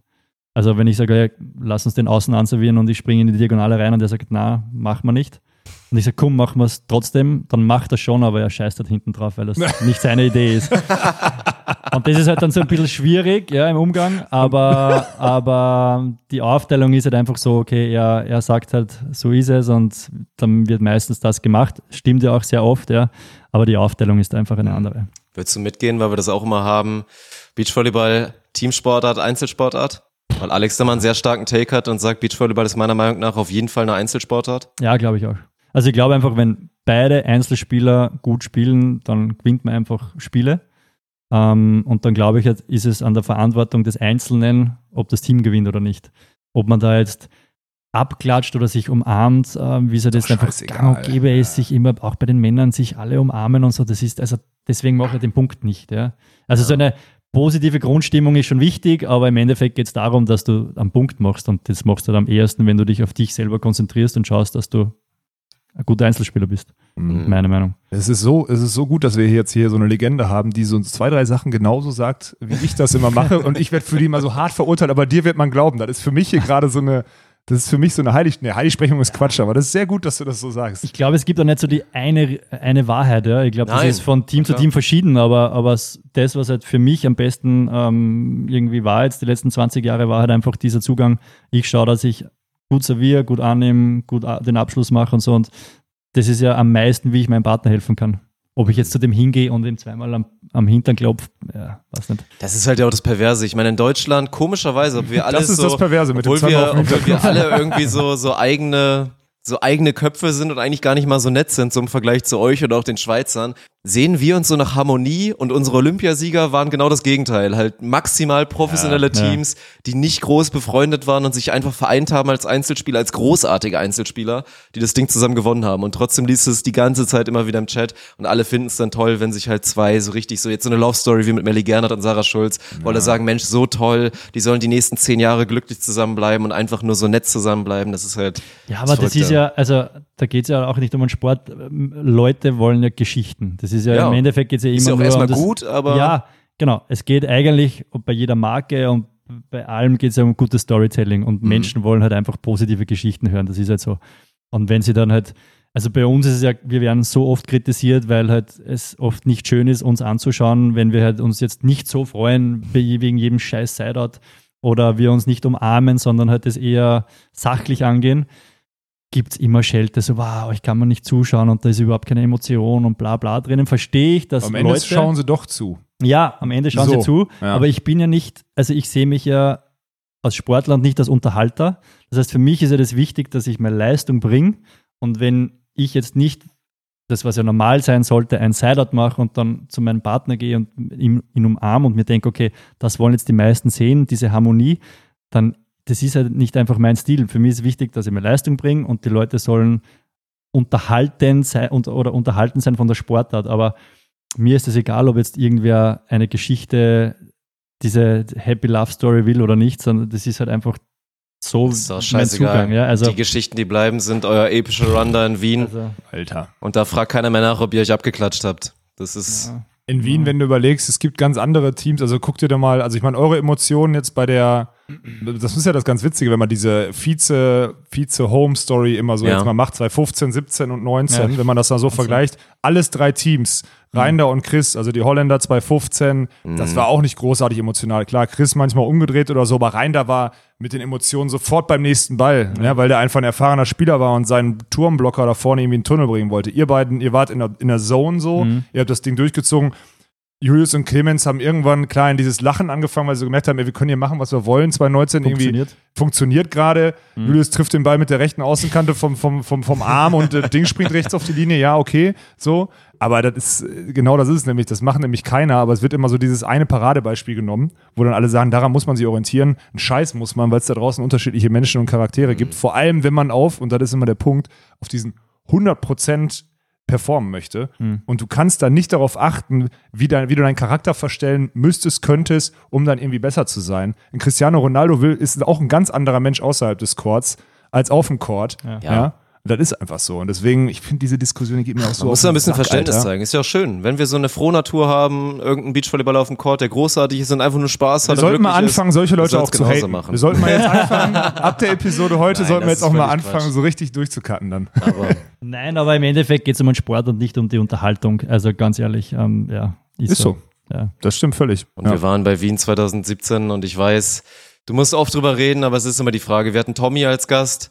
Der wird jetzt abgelöst als bester Gast hier übrigens. Jetzt schon, Und, ist ja, ja, das jetzt schon ist, das ist abgeschlossen. jetzt schon eingeloggt. Thema ist durch. Und der ja. denkt immer wieder, wenn wir ihn fragen, Tommy, der eine Ball bei der deutschen Meisterschaft, als am Ende Silber war, und er sagt, ja, natürlich denke ich da immer noch drüber nach und das ist so krass. Und ich weiß, wie oft hast du die Frage schon bekommen, aber es steht 2016 im ersten Satz, die machen das Sideout und dann geht dieser Evandro, der dann irgendwie danach auch die ganzen nächsten Jahre immer als bester Server der Welt ausgezeichnet wurde, vollkommen zurecht. Und dann startet er da diese Serie, der erste Satz geht in die Wicken, der zweite ist dann nochmal knapp. Und es ist dann eben nicht diese Goldmedaille. Viele sind da gebrochen, weil wenn wir jetzt auch bei dem Christian Fahrenhaus dran denken, der Typ war ein Zentimeter von durch. Weltmeister zu Der war sein. Der war Eigentlich eigentlich war schon durch. Ja. Und jetzt, was ist mit Christian Fahrenhaus? Der ist jetzt hier bei uns zu Gast. Viele neue Beachvolleyball-Fans haben ihn gar nicht auf dem Schirm. Ist so. Obwohl das eigentlich ein Weltmeister war. Ja, ja. So, also wie lange hast du gebraucht, das zu verarbeiten und dann irgendwann wieder als Positivstory zu kanalisieren, weil es großartig ist immer noch im Nachhinein? Witzigerweise gar nicht. Also es glaubt immer nur jeder, also es ist zwar immer noch das einzige Beachvolleyballspiel in meinem Leben, das ich mir noch nie angeschaut habe. Also Ach, wirklich krass. noch nie. Mhm, Glaube ich nie, dir. ja. Jeder Mentaltrainer hat gesagt, schau das an zum Verarbeiten, bla Mhm. bla, mache ich nicht.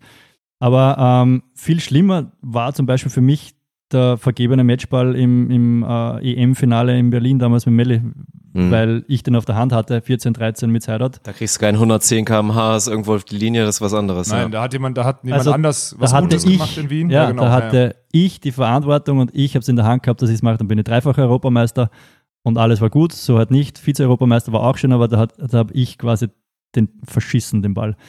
Der Evandro hat einfach die größten Eier dieser Welt bewiesen. Ja, muss man so sagen. Muss man ganz ehrlich Ja. sagen, macht das Sideout und geht 2017 zurück und haut einfach drei Ass. Die würde ich wahrscheinlich heute auch nicht annehmen können, weil Mhm. da hat er halt einfach, also wir sagen immer Pokal oder Spital, da hat er einfach serviert, was geht und Ja. es ist ihm dreimal hintereinander oder viermal hintereinander aufgegangen. Ich weiß nicht, ob er die jetzt auch so treffen wird, aber da muss man applaudieren und sagen, leider zu einem schlechten Zeitpunkt für uns. Aber ich habe in dem Moment nichts machen können, weil es war einfach eine Granate, ein Geschoss. Ja, ich hätte im Nachhinein hätte ich vielleicht challengen können, weil bei einem war wirklich sehr knapp an der Linie, aber ich habe an das nicht gedacht, er war im Tunnel. Und im Endeffekt hat er das Spiel gewonnen und wir nicht verloren. Das ist halt einfach so. Ähm, Der hat halt einfach zur richtigen Zeit die richtigen Eier gehabt und hat halt das einfach gemacht. Viel schlimmer wäre gewesen, wenn wir wirklich unsere schlechteste Partie gespielt hätten und weil wir gedacht hätten, uh, wir sind im Finale, das reicht uns schon. Wir wollten tatsächlich gewinnen und das hat man, glaube ich, gesehen, so von, von, von der 100%. Attitude. Ja, sicher. ja. Aber er hat dann einfach die besten Service rausgeschmissen und da haben wir nichts machen können. Also im Endeffekt war das gar nicht so schlimm. Ja, krass. Also Verstehe ich, glaube ja. ich dir aber mit dem eigenen Ja. Ball. Ja. Aber ich meine, du hast ja uns ja eben den Grund schon so ein bisschen genannt mit dieser schönen Side-Story, dass ihr vorher aufgebrochen werden solltet da vom Verband und so euch dagegen entschieden und euch zusammengerauft habt. Aber auch dieser Heimvorteil, also ich meine, wir haben jetzt eben Rainer Nummerdor genannt, das war ja auch das Heimturnier mit der Vize-Weltmeisterschaft. Aber trotzdem, Meppeling Kaiser werden in Holland zusammen Europameister, so völlig aus dem Nichts. Es sind immer wieder diese Stories so vom eigenen Publikum. Gerade im Beachvolleyball, wie viel macht das aus? Kannst du das irgendwie klassifizieren in Prozenten oder was auch immer, dass du sagst, ey, wenn dann wie die Verrückten da stehen und uns feiern, wirklich, jetzt wären wir die letzten Rockstars. Ja, also das ist sicher kein, kein Zufall, dass das immer so Mhm. war. Ja. Also ich habe, weil wir damals amtierende Vize-Weltmeister waren, mich haben es damals in Hamburg gefragt, was ich glaube von äh, Tolle Wickler, wie weit die kommen und ich habe gesagt, ich glaube, dass die im Finale spielen. Krass. Mhm. Tatsächlich, ja, weil ähm, Krasser Call, hättest du mal Geld draufsetzen sollen. Ey. Ja, scheiße, die hätten eine unglaubliche Quote gehabt, aber man hat ja schon vorher gesehen, die können wirklich gut spielen. Ähm, und wenn du als Athlet so gepolt bist, dass das, weil das ist natürlich ein Druck. Also jeder verspürt halt Druck anders, aber das ist natürlich ein Druck.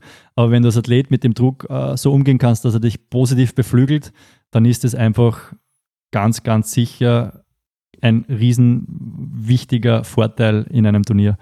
Es gibt aber auch viele, die das ersch erschlägt quasi, weil sie sagen, scheiße, was ist, wenn wir nicht performen, was, bla bla. Also bei Denken uns war es damals so, in, in Brasilien dann bei den Olympischen Spielen, Riesenenttäuschung auf einmal. zum Beispiel, bei uns war 100% ein Vorteil, dass wir eigentlich gar nicht gewusst haben, ob wir die WM spielen können, weil ich im Start zwei Wochen vorher mir die halbe ähm, ähm, äh, Quadrizepssehne äh, abgerissen. Das heißt, eigentlich war für mich der Schluss und habe eigentlich Das ist gut für den Kopf eigentlich in dem Fall, ne? Ja, und vor allem, ich Ja. habe beim gleichen MR erfahren, dass ich kein Kreuzband mehr habe, im Glauben, dass ich ein Kreuzband hatte, weil ich habe es ja, hab's ja operiert äh, gehabt und der hat gesagt, ja, rechts, das stimmt, da ist die Quadrizepssehne eingerissen, aber links ist kein Kreuzband mehr da. Und ich habe gesagt, das gibt's nicht, ich habe es operiert gehabt.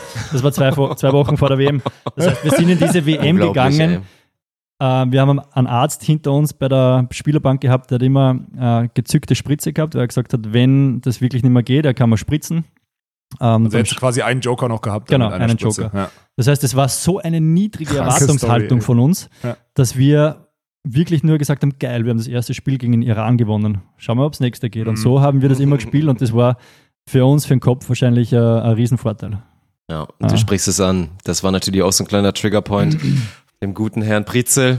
Ich meine, du hast gespannt. eben Daniel nochmal, als kurz hier warst, ihn gelobt und meintest so, ey, gut gespielt Ja. bei deinem Comeback. Tatsächlich. Und mit Sicherheit fühlst du ein bisschen mit. Ich meine, das war ja eine Riesenstory. Daniel, der sich komplett alles zertrümmert in seinem Ja. Knie, hat geweint und war glücklich dann, als er dann da gewonnen hat und sich endlich mal wieder zeigen konnte auf der Bühne, hat lange gezweifelt, ob es weitergeht. Und ja, bei dir Kreuzband inzwischen weg. Viermal ist es insgesamt passiert. Und trotzdem, Alex Prizel hat gesagt, du bist immer wieder stärker zurückgekommen. Wie hast du das, wie hast du das hinbekommen? Wie einfach? Ich meine, das ist wirklich was, das ist nicht selbstverständlich. Ich glaube, es war nur Glück. Ja, sicher viel Glück, nein, aber ganz sicher viel Glück dabei, weil im Endeffekt kann es auch sein, dass dein Knie nie wieder so wird und dann bist du halt weg. Ähm, was schon der Fall ist, es ist ein, ein, ein absoluter Raubbau an einem Körper. Also ich kann jetzt zum Beispiel mit meiner Tochter nicht mehr kniend am Boden irgendwas spielen. Das geht einfach nicht. Ja, du hast leider deine Gesundheit so ein bisschen dann schon an deiner Berufung, an deinen Sport so ein bisschen verloren hinten Ja, raus, aber ne? wenn du all ist- in gehst, dann, also Ja.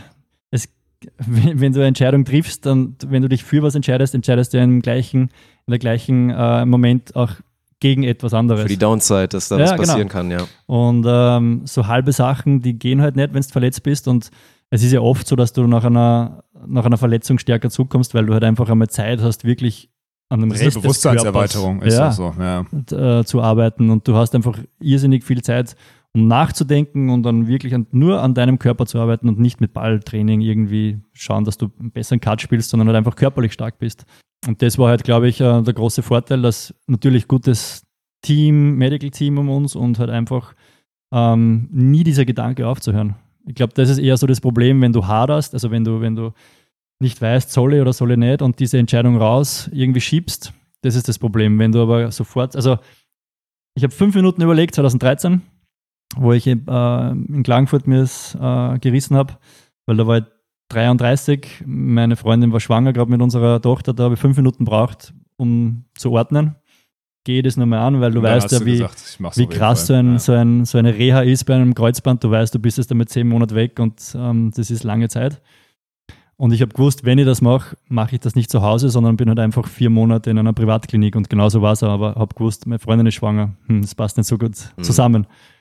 Aber nach den, fünf, äh, nach den fünf Minuten hat diese Entscheidung gepasst für mich und dann hat es da irgendwie kein Überlegen mehr gegeben, war das jetzt richtig oder falsch, weil das, also ich bin der Ansicht, dieses nachzudenken, ob es der Entscheidung richtig oder falsch war, bringt nichts. Also eine Entscheidung treffen und die halt wirklich versuchen zu gehen und mit dem bin ich zum Glück nach meinen Verletzungen immer recht gut gefahren.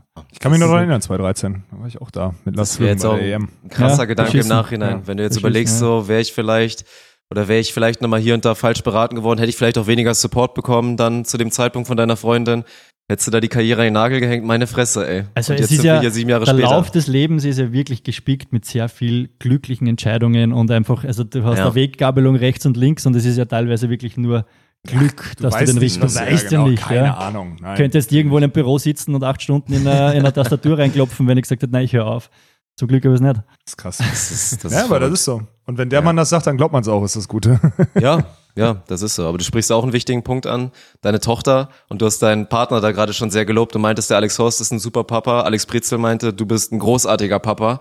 Und das dann, ja, das ist natürlich auch Bewusstseinserweitern. Und ich meine, wenn man es jetzt mal vergleicht, damals warst du auch so ein junger Wilder, hast, sind ja Parallelen zu Sven, wo du so sagst, ey, mit Nick Berger, da konnte ich mich ins Sponsorenkonstrukt setzen, konnte mich mal drauf verlassen, es läuft alles. Ist ja bei Sven jetzt im Team Witten mit Alex ähnlich gewesen, auf einem anderen Niveau wahrscheinlich, weil natürlich Nick Berger ist Mr. Volleyball, so Alex ist halt zu dem Zeitpunkt schon nicht mehr gefördert geworden vom Verband. Aber da denkt man nicht halt viel nach und ein Svenny, der denkt ja auch nicht über viel nach. Mein Gott, der ist Profisportler, der geht jetzt so seine Schritte, aber ansonsten, der ist halt jung und wild und auf einmal wirst du Papa, die komplette, also inwiefern hat sich da dein Bewusstsein verändert? So dieses Profi-Dasein mit auf einmal, ich habe Verantwortung, ich habe eine Tochter, was hat das mit dir gemacht? Ja, viel. Ähm, also Vaterrolle, da lernst du ja jeden Tag dazu. Du glaubst ja, du bist ein guter Vater, aber im Endeffekt äh, schaust du, handelst du dich ja auch nur von einem Tag ins nächste und versuchst so wenig Fehler wie möglich zu machen. Ähm, was beschissen ist, ist halt einfach, ähm, dass du nicht mehr so zu Hause sein. bist. Ja, genau. Mhm. Also du kriegst teilweise das Großwerden deiner Kinder nur auf, auf FaceTime mit, ähm, was halt tatsächlich ein Problem ist. Wir fliegen halt jetzt zum Beispiel nicht mehr, keine Ahnung, drei Wochen nach Rio auf Trainingslager, wie man es früher gemacht hat, oder Ja, nach LA ja. oder so. Dann fliegst du halt nach Teneriffa und nimmst halt die Family mit. Ja. Ähm, die Prioritäten verschieben sie logischerweise, aber das sagt halt immer jeder so leicht. Nur wenn sich die Prioritäten wirklich so verschieben, dass der Sport so wenig mehr wert ist, dann glaube ich, bist du auch in deiner Sportart nicht mehr gut. Also du musst schon so ehrlich zu dir sein. Natürlich ist Familie das Allerwichtigste, logischerweise, da fährt der Zug drüber, ganz klar.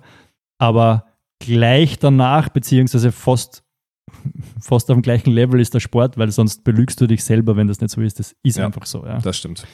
Ich weiß nicht, ob es ein Zufall ist, aber unsere richtig gute Zeit von Alex und von mir ist dann gekommen, wie wir beide Väter geworden sind. Also wir Sieht man in 2015, der NBA auch immer 2016, wieder. Es gibt so 2017. gewisse Geschichten. Ja, ich Fred weiß Van nicht, ob Fleet bei den Raptors, ey, Vater geworden, auf einmal explodiert er. Das ist irgendwie, das scheint ein Ding zu sein in der Ich glaube, Sport. da ist halt ein Kontrast ganz gut. Du Mhm. kommst nach Hause und kannst du abschalten, oder? Weil plötzlich so eine andere Sache sehr schnell in den Vordergrund geht, während du vielleicht plötzlich zu Hause, ich meine, ich bin ja auch, also bei mir, dass ich mich da überhaupt so äußere, ist schon wieder so dumm eigentlich, ne? aber Du ist, bist da äh, weit von entfernt emotional, ja. Naja, ich bin da weit von entfernt. Von mir können auch keine 20. Nein, lassen wir das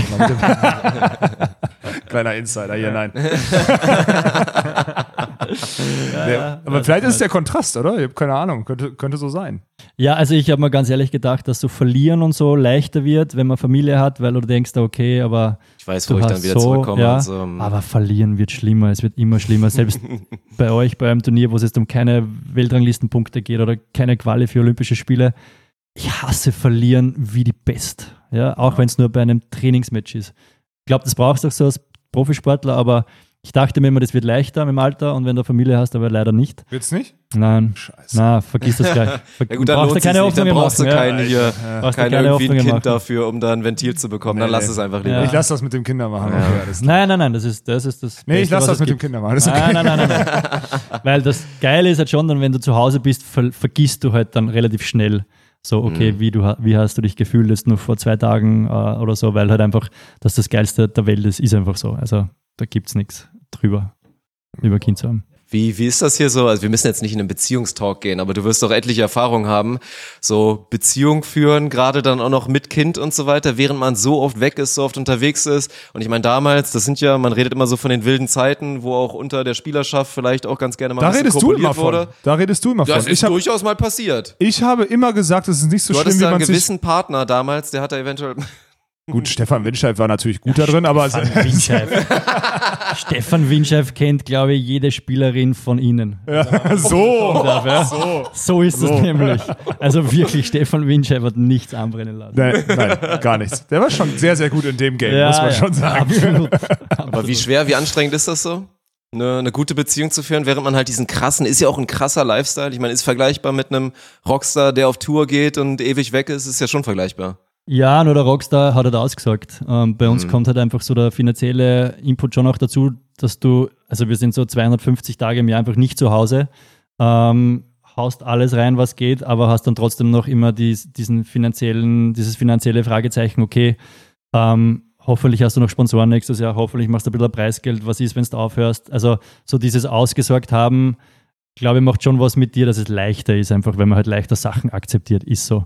Du kannst ja auch nach deinem Konzert auch einfach saufen gehen und äh, am Ja. nächsten Tag muss deine Stimme nur wieder funktionieren Genau. und was auch immer. Wachs nachmittags wirst du von deiner Managerin irgendwo in einem anderen Hotelzimmer aufgesammelt, weil in drei Stunden auf der Bühne stehen musst, da ist scheißegal. Ja. Da geht es darum, am nächsten Tag wirklich irgendwie möglichst gut zu regenerieren oder schnellstmöglich zum nächsten Turnier zu kommen, Ja. irgendwie noch einen Flug umzubuchen, was du alles selber machen Ja. musst oder was auch immer. Das sind ja ganz andere, ganz andere Voraussetzungen. Ja. Auch wenn die erste Voraussetzung natürlich auch ganz schön wäre, muss man ja mal dazu sagen. natürlich. Ja, klar. Ähm, ja, so eigentlich der, der größte Punkt war, du wirst da zwar vorbereitet, wie es ist, ein Kind zu haben, also du lest da wirklich tausend Bücher durch, du machst Geburtsvorbereitungskurse, Hast du echt gemacht, whatever, alles. Ich war Oha. wirklich überall dabei. Krass. Zu viel vielleicht auch? Was? Ja, zu viel vorbereitet? Ähm, nein, mir war das schon wichtig, dass ich da überall dabei bin, weil ich habe ja immer ein schlechtes Gewissen gehabt, weil ich viel weg war. Ja, okay. Mhm. und so, ja. Aber was du nicht vorbereitet wirst, ist, wie es halt einfach mit der Partnerschaft dann wird, wenn dann einfach ein Kind da ist, wenn du weißt, okay, du bist jetzt nicht mehr wichtigster Part, wenn du merkst, okay, eigentlich ist es nicht scheißegal, wenn du verlierst, aber früher war das halt viele Gespräche, okay, man sieht halt da das Interesse und so und dann ist es halt einfach wichtig, du, unsere Tochter ist gerade krank, es ist zwar jetzt schade, dass du verloren hast, aber eigentlich ist es gerade nicht wichtig. Also mit dem umzugehen, da bereitet dir halt keiner vor, wie sich eine Beziehung verändert. Ja? Ähm, und das ist, ich hasse diesen Ausspruch, äh, so Beziehung ist Arbeit, das ist so richtig schlimm.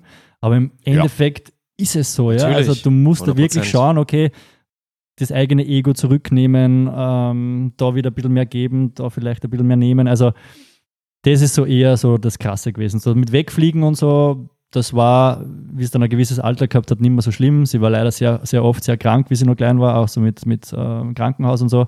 Das war scheiße, wenn ich da nicht da war, weil halt einfach meine Freundin dann machen, wirklich ne? alleine Ja. war. Ich war in Fort Lauderdale.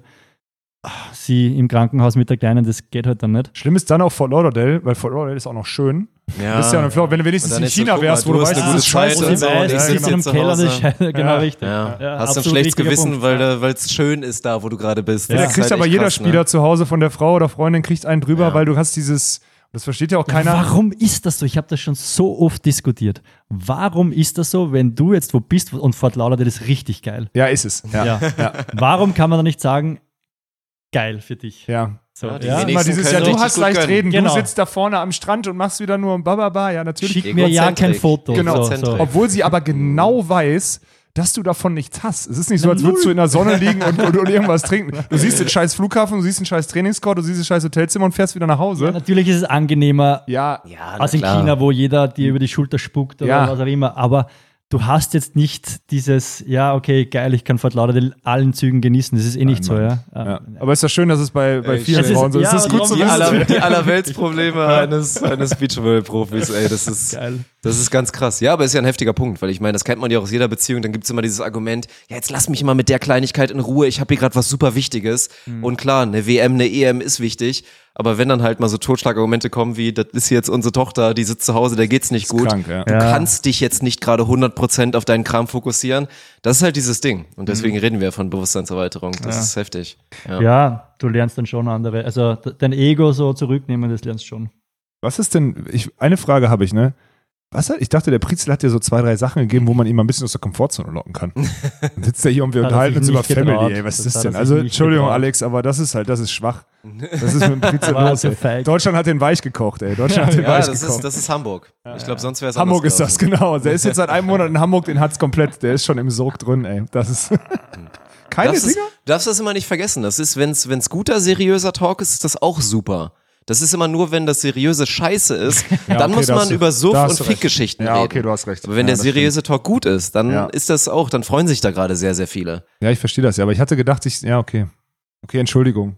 Ja, was soll denn der Prizel machen? Das ist der Mentor hier, das ist der wie Firmungs, was war das nochmal? Firmpate. Firm, Firmpate. Firmpate. Das ist schwer. Ja. Aber wie sieht denn so ein Abend jetzt aus, wenn ihr euch mal, das macht ihr auch regelmäßig, war in Baden dann auch mal endlich der Fall, wenn ihr da mal reconnected, wird dann Alex auch mal und ich? ganz, ganz Boah. tief ins Glas geguckt, was passiert dann so? Naja, na, während einem Turnier nicht natürlich, aber wir haben ihn in Stuttgart ähm, besucht, wie er noch in Stuttgart am Stützpunkt war, wo er gesagt hat, hey Jungs, wir sind da zu, zu dritt hingeflogen, ich habe mich so geil vorbereitet und ich zeige euch Stuttgart und ich zeige euch alles, was, wo, wo man hingehen muss. sehen. Ich habe euch schon, ich habe euch schon so im geilsten Restaurant habe ich einen Tisch reserviert, bla bla, und dann kommen wir dorthin. Nichts hat er vorbereitet, er hat sich nichts ausgekannt. Wir waren dann in einem spanischen Restaurant, wo es Paella gegeben hat, wo alle nur Spanisch geredet haben, waren wir essen. Er hat gesagt, in Stuttgart gibt es anscheinend irgendeinen Platz, wo es die weltbesten Pommes gibt und in ganz Deu- Deutschland ähm, berühmt ist. So ein scheiß grausige Pommes. Er hat wirklich, er war null vorbereitet. Der Alex ist so einer, wenn er einen riesen Fisch fängt, ist er ein Goldfisch und so war es auch dort. Aber das ist irgendwie so, dass, dass, dass, dass Das sind die Insights, die ja, das ist schon, das- das zeichnet ihn irgendwie aus, dass er irgendwie größer denkt, dass er dann wirklich macht. Aber er war wirklich nicht vorbereitet und da haben wir tatsächlich sehr tief ins Glas gegriffen. Wir haben tatsächlich Fotos gemacht. Er hat gesagt, wenn ich die jemals irgendjemand zeige, dann ist er nie wieder Coach in Deutschland. Gut. Die habe ich auch nicht auf meinem Handy, also ihr braucht mich gar nicht Ja, fragen. ja, ja, ja, hätte ich jetzt auch gesagt. Aber Was das trinkt ihr dann? dazu. Episodenbild brauchen wir noch. Was trinkt ihr dann? Viel, viel Bier. Bier einfach Ja, nur? Bist du auch so ein ganz ehrlicher Biertrinker Ganz oder was? ehrlicher Biertrinker. Ja, richtig so. Ja, Also, Richtig so. Es war schon, der Herb wurde auch schon gelobt. Stimmt. von Clemens Doppler. Ja, zumindest. Ja. Und das, das ist Ja. ja auch wieder, ey, natürlich bist du Vollprofi, aber ich find's immer sehr sympathisch, dass du halt mal sagst, ja, ich gehe dann natürlich nicht irgendwie während des Tags oder auch nicht direkt nach dem Spiel zum Kühlschrank, aber dass du sagst, ich nehme mir mal ein, eins mit aufs Zimmer. Für den Dass Fall, dass ich abends mal einen Durst ein Feierabendbier einfach mal vielleicht. jeder, der mir sagt, dass ein Profisportler schlechtere Leistung am nächsten Tag äh, bringt, weil er ein kleines und nicht alkoholfreies, sondern ein kleines normales Halleluja. Bier am Abend Endlich trinkt, mal. Halleluja. ist ein fucking Lügner, weil das stimmt Ja. einfach nicht. Was ist verwerflich? Ja. Ich verstehe schon, dass als Sportler man die Jugend nicht animieren soll zu trinken, absolut verständlich, ja, aber ich meine, das sind dann Die eh- trinken eh. ja, Da hat man keine Verantwortung. Nee, ich das ist sagen. völliger Schwachsinn. Aber wenn ich jetzt sage, gerade als Österreicher, wo wir die Biernation Nummer eins sind, Ich trinke. Uh, ich das trink- ist ein Hot Take. Bier, Biernation Nummer 1, ja, Österreicher? hinter Deutschland, stimmt. Es gibt auch noch so ein paar Ostblockländer, die da auch ganz gerne mitreden die wollen. glaub Österreicher ich, sind schon stark, aber ich, ja. hätte, uns, ich hätte jetzt nicht vor uns gesagt, so vom. Uiuiui. Ja, aber in Österreich gehört das mehr schon zum. Zum guten Ton eigentlich, dass man Bier trinkt, was Schwachsinn ist. Aber also das erfolgreichste Turnier meines Lebens, die WM, also jedes Trainingsbuch oder jedes Buch, wo es um Profisport geht, wo drinnen steht, wie man was machen soll, haben wir einfach genau das Gegenteil gemacht. Ja. Ja? Also wir, weil wenn wer sagt, du musst dich jetzt konzentrieren an einen Tag vor einem großen Match, was heißt denn heißt konzentrieren, dass ich jetzt alleine im Zimmer sitze und auf die weiße Wand schaue? Ist das konzentrieren? Für mich Weiß ist nicht. es mit meinen, also mein Physio ist gleichzeitig mein bester Freund, der war, der ist mit mir im Zimmer gewesen. Für mich war das einzig Wichtige, nicht zu Hause zu schlafen, ähm, weil ich so ein bisschen dieses, dieses, diesen Turniercharakter brauche, Mhm. ja. Aber am Abend ein Bier getrunken, gescherzt, äh, nicht um neun schlafen gegangen, halt einfach an, an einen gemütlichen Ja. Rhythmus behalten, aber äh, nicht so, wie es jetzt in der Trainingslehre steht. Ich glaube, das ist ja ganz wichtig, äh, auf sich zu hören ja, und zu wissen, was tut mir gut und was tut mir nicht gut. Also Das hatte ich früher übrigens, habe ich glaube ich noch nie erzählt, habe ich wirklich noch nie erzählt. Das hatte ich früher, als so, als ich angefangen habe, so international zu spielen, hatte ich das ganz oft, dieses, wenn du morgens dann früh spielst, so um neun, ne, aber so, so einen Rhythmus hast, dass du eigentlich so einer bist, der eher so von eins bis, bis acht, neun pennt oder so, dass du dann dieses denkst, so dieses klassische, man braucht acht Stunden Schlaf und dann willst du deinen Körper dazu zwingen, irgendwie Ja. um 22 Uhr pennen zu gehen, liegst aber im Endeffekt zwei Stunden hellwach im Bett. Das ist das Dümmste, Ja. was du machen kannst. Diese zwei Stunden, wo du dir im Kopf Gedanken darüber machst, dass du einpennen musst, weil Genau. das jetzt einfach sinnvoll ist, die kosten so viel Energie. Gleiches mit Jetlag und so.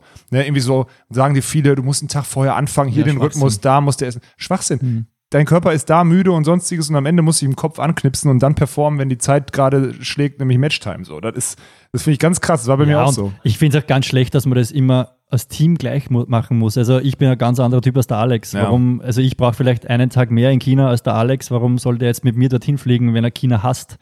Ähm, warum soll er den Den gleichen kostet das Trainings... super viel Energie, einen Tag mehr in, Mhm. China zu sein. Ja, genau. Ja, also man muss schon auf die, auf die Charaktere auch schon. Zum Beispiel der Alex ist einer, der isst am Tag eine Tafel Schokolade. Ist einfach so. weil er Zucker und Energie braucht. Ja. Weil er gern nascht, hätte ich gesagt. Ich weiß nicht, ja. Ich glaube aber, dass Weil es auch nicht so schlimm ist, das ist der Punkt. Also er nascht gerne, aber es ist ja auch kein Drama, das funktioniert halt, ja, es geht. Wenn ich das jetzt als Trainer weiß und ich versuche, das wegzubekommen oder Hast ein Problem. halt einfach als Frühstück vor dem Match um neun äh, nichts isst, sondern nur einen Kaffee trinkt und vielleicht eine Zigarette raucht, Ja. kann passieren. Wenn ich das jetzt versuche zu ändern, bringt er seine Leistung zu 1000 Prozent nicht so, wie es Ja. so bringt. Also man muss schon immer schauen, wie ist der, der gestrickt, was ist das für Charakter und was braucht er, dass er gut, gut ist. Natürlich wird das jetzt in keiner Trainingslehre stehen, aber wenn der einfach so ist und man würde ihn versuchen zu verändern, noch dazu jetzt mit dem Alter wird es nach hinten losgehen. ja, das funktioniert. Also- Das ist ein Ding und da, also ich kenne es natürlich nicht ganz genau, aber wir haben Berührungspunkte damit. Ich habe es auch von verschiedenen Athleten so peripher mitbekommen. Das ist, glaube ich, ohne Scheiß ein Fehler, der in Hamburg passiert.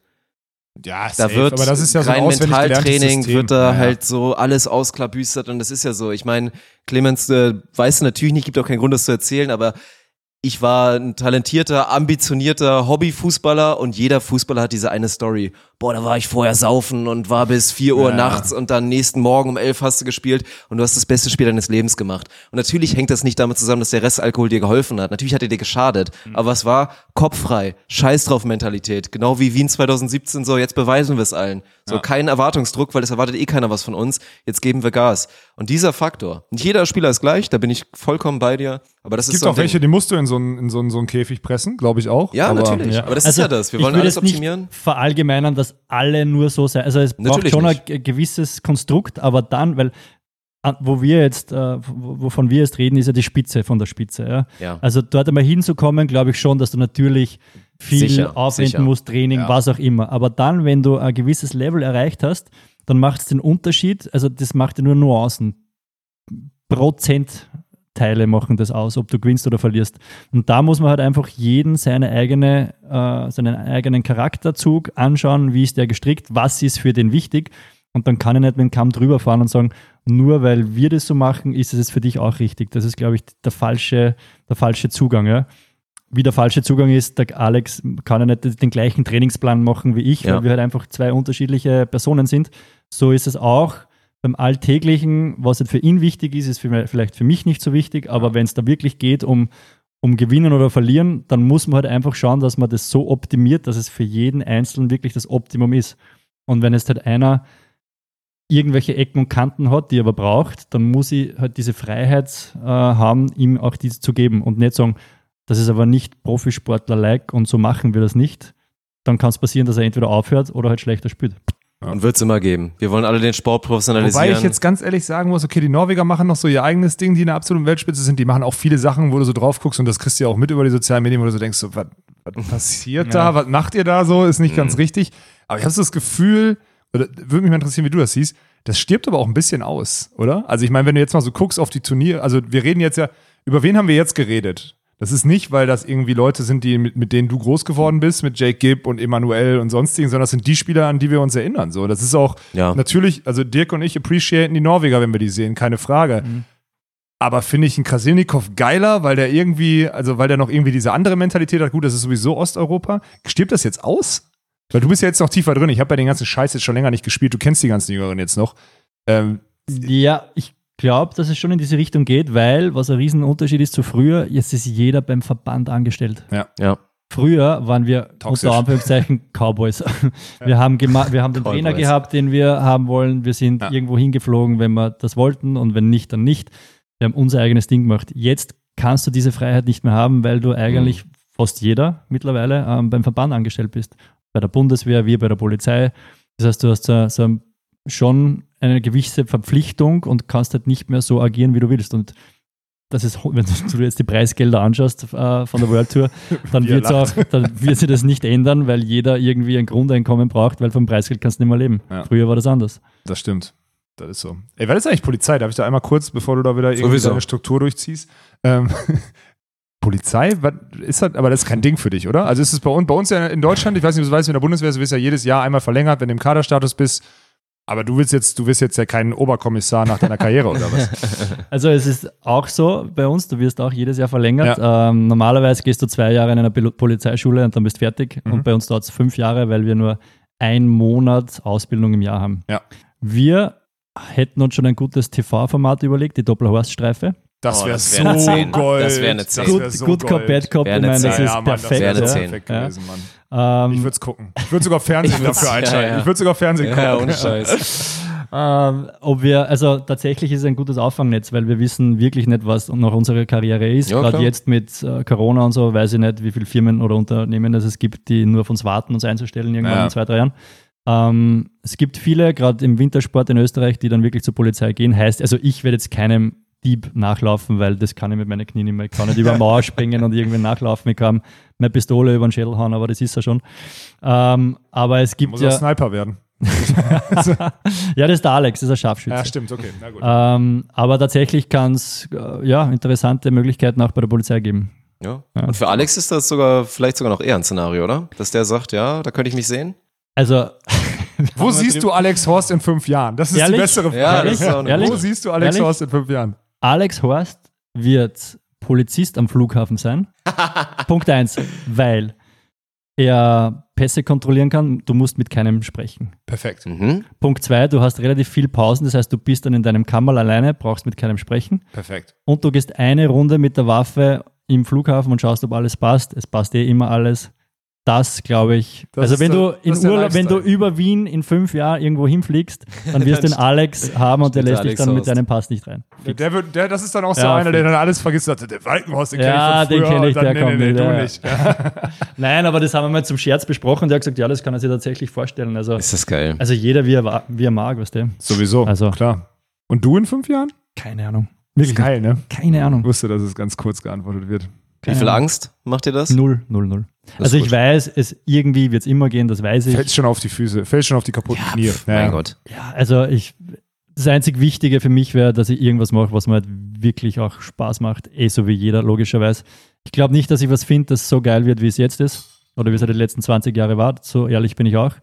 Aber da muss halt einfach der Zugang ein- einfach ein anderer sein. Ja, das hatten wir ja vorhin schon und da kam ja auch schon. Also ich meine, du hast deine Berufung, das war Beachvolleyball und jetzt musst du halt irgendwie deine Erfüllung finden. So, ich glaube, es ist einfach schwer, wenn du so lange was gemacht hast, was deine Berufung wirklich war, ist was anderes, wenn du sagst, ey, Beachvolleyball ist ein Knochenjob für mich, Ja, das richtig. kostet mich viel und mir macht's gar nicht so viel Spaß, wie jetzt vielleicht bei einem Alex oder so, dann ist es klar, dann suchst du danach, suchst du danach vielleicht deine Erfüllung sogar. Oder aber, aber das ist jetzt, ja, das wird mit Sicherheit ein Punkt sein. Ansonsten ist die Gefahr schon da. Ich meine, gut, so, du hast deine Tochter und so weiter, du hast ein paar andere Elemente in deinem Leben, die einfach da sind. Aber dass man da unglücklich wird, ist auch, glaube ich, nicht so selten. Nein, also viele, viele Gespräche mit vielen Sportkollegen, ähm, die das gleich erzählt haben. Die Ist das nicht auch so ein Netzwerkding? Hm? Ist da nicht irgendwie, hast du nicht auch so ein Netzwerkding irgendwie mit Sportlern oder sowas gemacht? Oder was war das? Ich habe das. also na, wir haben, na, das ist Sportbox, das ist was anderes. Da wir organisieren so Ach ja, äh, Camps für Kids. Ja.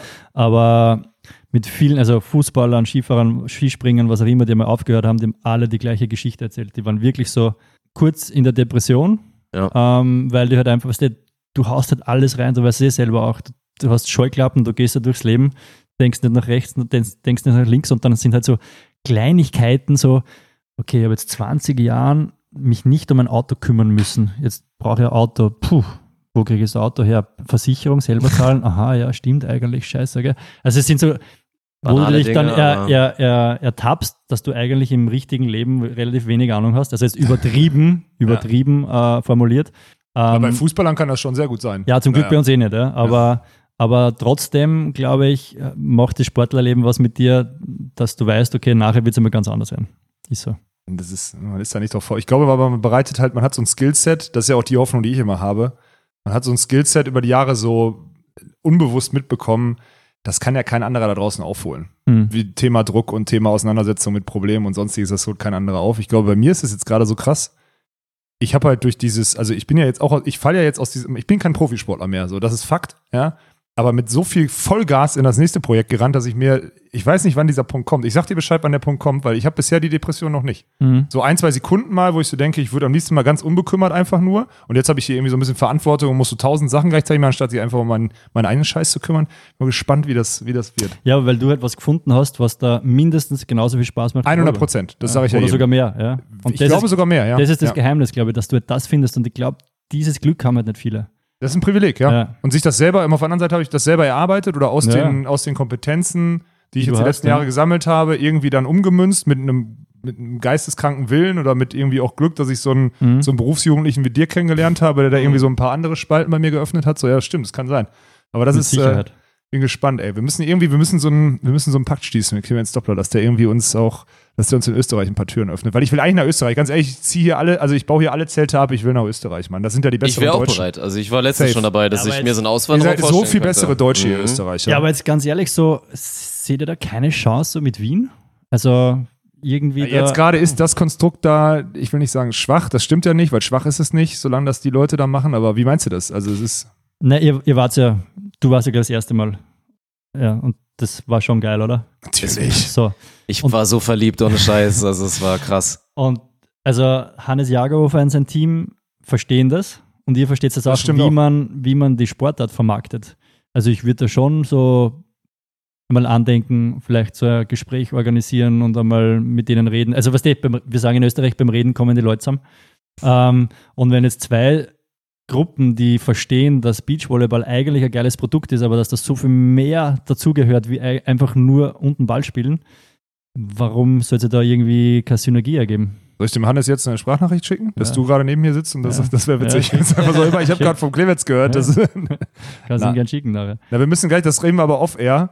Ich habe das Konstrukt in Österreich gerade noch gar nicht verstanden, wer da, wer da jetzt welche Turniere und wie und was auch immer, welche Mhm. Allianz da gerade so stark ist. Da müssen wir später drüber reden. Mhm. Aber ich sehe uns ganz klar in Österreich. Bist du bereit, nach Österreich auch zu gehen? 100%. Insgesamt? Ja, okay. Bin ich schon. Also mich hält ja. nichts in Deutschland, sage ich dir ganz ehrlich. Nö, Gar nichts. nö. Nee. Vielleicht ist, also ich meine, solange man das herbe Waschteine auch in, auch in Österreich hier müssen da dabei wird es ein Problem geben. Ja, aber wir glaube kennen da ja Leute, die uns das vielleicht zusenden. Dann ist es okay. Also ich habe, glaube ich, noch nicht das richtige Bier getrunken in Österreich. Also aktuell weiß ich nicht. Bin ich noch nicht 100% überzeugt. Ich Nee. weiß Ja, Was würdest du empfehlen? Darfst du so eine Produktplatzierung machen gerade? Ich gucke gerade mal auf seinen Pulli. Schladminger ist sehr gut. Kenn ich Also so die Hab ich, glaub ich, noch großen, nicht getrunken. die großen wie Gösser, Zipfer, die schmeckt man nicht so. Aber Mhm. es gibt so kleine Brauereien. Göster ist nur fürs Radler bekannt hier in Deutschland. Das, das stimmt, alle. das ist ein legendäres Ja, Radler hier. ja, Okay, Ja. ja, ja, Ja. Radler ist was für. äh, ja, ich, ich habe das Gefühl, wir müssen also das, wir müssen also ein Ding auf jeden Fall draus machen, dass wir auf uns auch im Podcast hier nochmal zumindest mal so alle paar Jahre zumindest wird ja noch ein bisschen gehen mit Clemens Doppler updaten. Da wird's immer wieder gut Neues. Naja, wenn wir das erste Mal zum Turnier dann in Österreich sind und er da irgendwie uns weiter. mal hin. Es ist Ja, ja eh, das ist ein Wie weit bist du gekommen denen. auf deinem Zettel? Dirk hat sich richtig vorbereitet, wirklich vorhin. Der Ja, saß das hier, glaube ich. Hat sich ich. Bedanke mich bei. Alex Prizel. Also ich habe mich ein bisschen vorbereitet, aber der hat mir Ja, natürlich geil. auch noch ein paar Punkte gegeben. Also, aber es ist sehr leicht, mit Clemens Doppler über Dinge zu reden. Und Ich habe ihm gestern gesagt, ich so, du brauchst den nicht fragen. Das wird ganz organisch alleine passieren mit dem Mann. Also das ist, äh, aber Dirk ist dann immer, geht Ja, dann das immer sind so eh meistens dann die besten Gespräche. Das kommt ist eh meistens so. Zettel durchreißen am Ende, nichts davon abgesprochen. Und dann Aber Shoutout zum Alex Britzel, dass er da geholfen hat ein bisschen. Ja, das hat er an seinen letzten 20 Minuten, wo er am Tag irgendwie dann nicht Volleyball macht, hat er dann nochmal irgendwie. Das ist, das ist so Ja, krass. Ja, ja. das ist heftig. Ja, was soll man sagen? Sollen wir es abbinden? Ich, mein Herz äh, schlägt für, also ich, sind wir realistisch? Mein Herz schlägt dafür, dass sie irgend so eine geile Love Story über den Continental Cup zieht, einfach weil er Oh die ja. dicksten Eier da auf den Tisch Oh ja. legt. Das fände ich mega geil, das würde ich komplett feiern. Äh, wir sehen uns bei der EM in Wien, das wäre jetzt noch so ein Ding. Ja, Wie ist das? Soll ich, dir, soll ich dir versprechen, dass ich nach Wien komme? ja aber spielerisch. Naja, ich habe Ja, noch, ein ja, paar- ich hab noch ein paar Entry Points und ich versuche Ja. die so zu verwalten, dass ich auf jeden Fall mir nochmal irgendwann Wien gönne, weil ich habe ja in Wien selber noch nie gespielt, falls du es weißt. Das ist Also ja, so das krass, Problem ey. ist, Mhm. es ist nicht das Gleiche. Ich kenne, du darfst nicht so viel sagen, brauchst jetzt nichts dazu sagen. Es wird sehr sicher nicht das Gleiche sein, Ja. da, so. Aber äh, ich wollte jetzt nur gerade einmal so Ja, sagen, dann geil. sehen wir uns Ja, in, geil. ja, so, so ein Ding. wird vor allem, das. es ist mitten in der Stadt, es wird mega Setup werden, trotzdem auch während Corona und mit allen Sicherheitsmaßnahmen, die verstehen halt einfach, wie man es gut macht. Ja. Ähm, ja, wäre saugeil.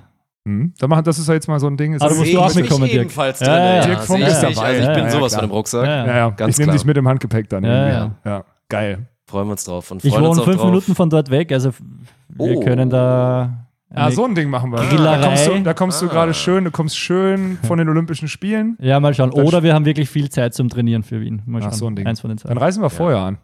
Das könnte natürlich Aha. gemeinsames Training, eine Aha, Woche in Wien, aha. könnte natürlich. Ich habe dann zwar, ich habe dann mittlerweile schon acht Monate nicht trainiert, aber von mir Sehr aus. wurscht. Man, ja, ja, okay. Sehr egal. Alles klar. Aber das könnte tatsächlich, also wenn wir nicht in, in Tokio sein, Trainingsgruppe in Wien, du kommst mit, eine Woche vorher. Dann machen wir da aber auch gute, guten Content draus. Ja. Oh ja.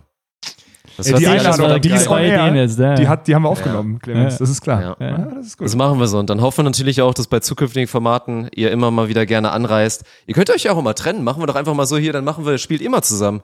Dann macht ihr schön Hybrid. Ja, Sideout-Team. Sideout-Team ja, aber die. Leute haben schon mehr Walkenhorst gefordert, das ist schon klar, das wäre auch eine, eine tatsächlich lustige Ja, ja, Wal- Kombi. Walkenhorst Horst wäre natürlich auch Walkenhorst Max. Horst Weil wäre Horst Ja. ist natürlich auch der absolute Hammer. Wir werden nicht so schlecht zusammen. Ja, glaube ich auch nicht. Nee, Glaub der kriegt auch dann, kriegt dann mal ausnahmsweise ein gutes, ein gutes oberes Zuspiel. Ja. Ne?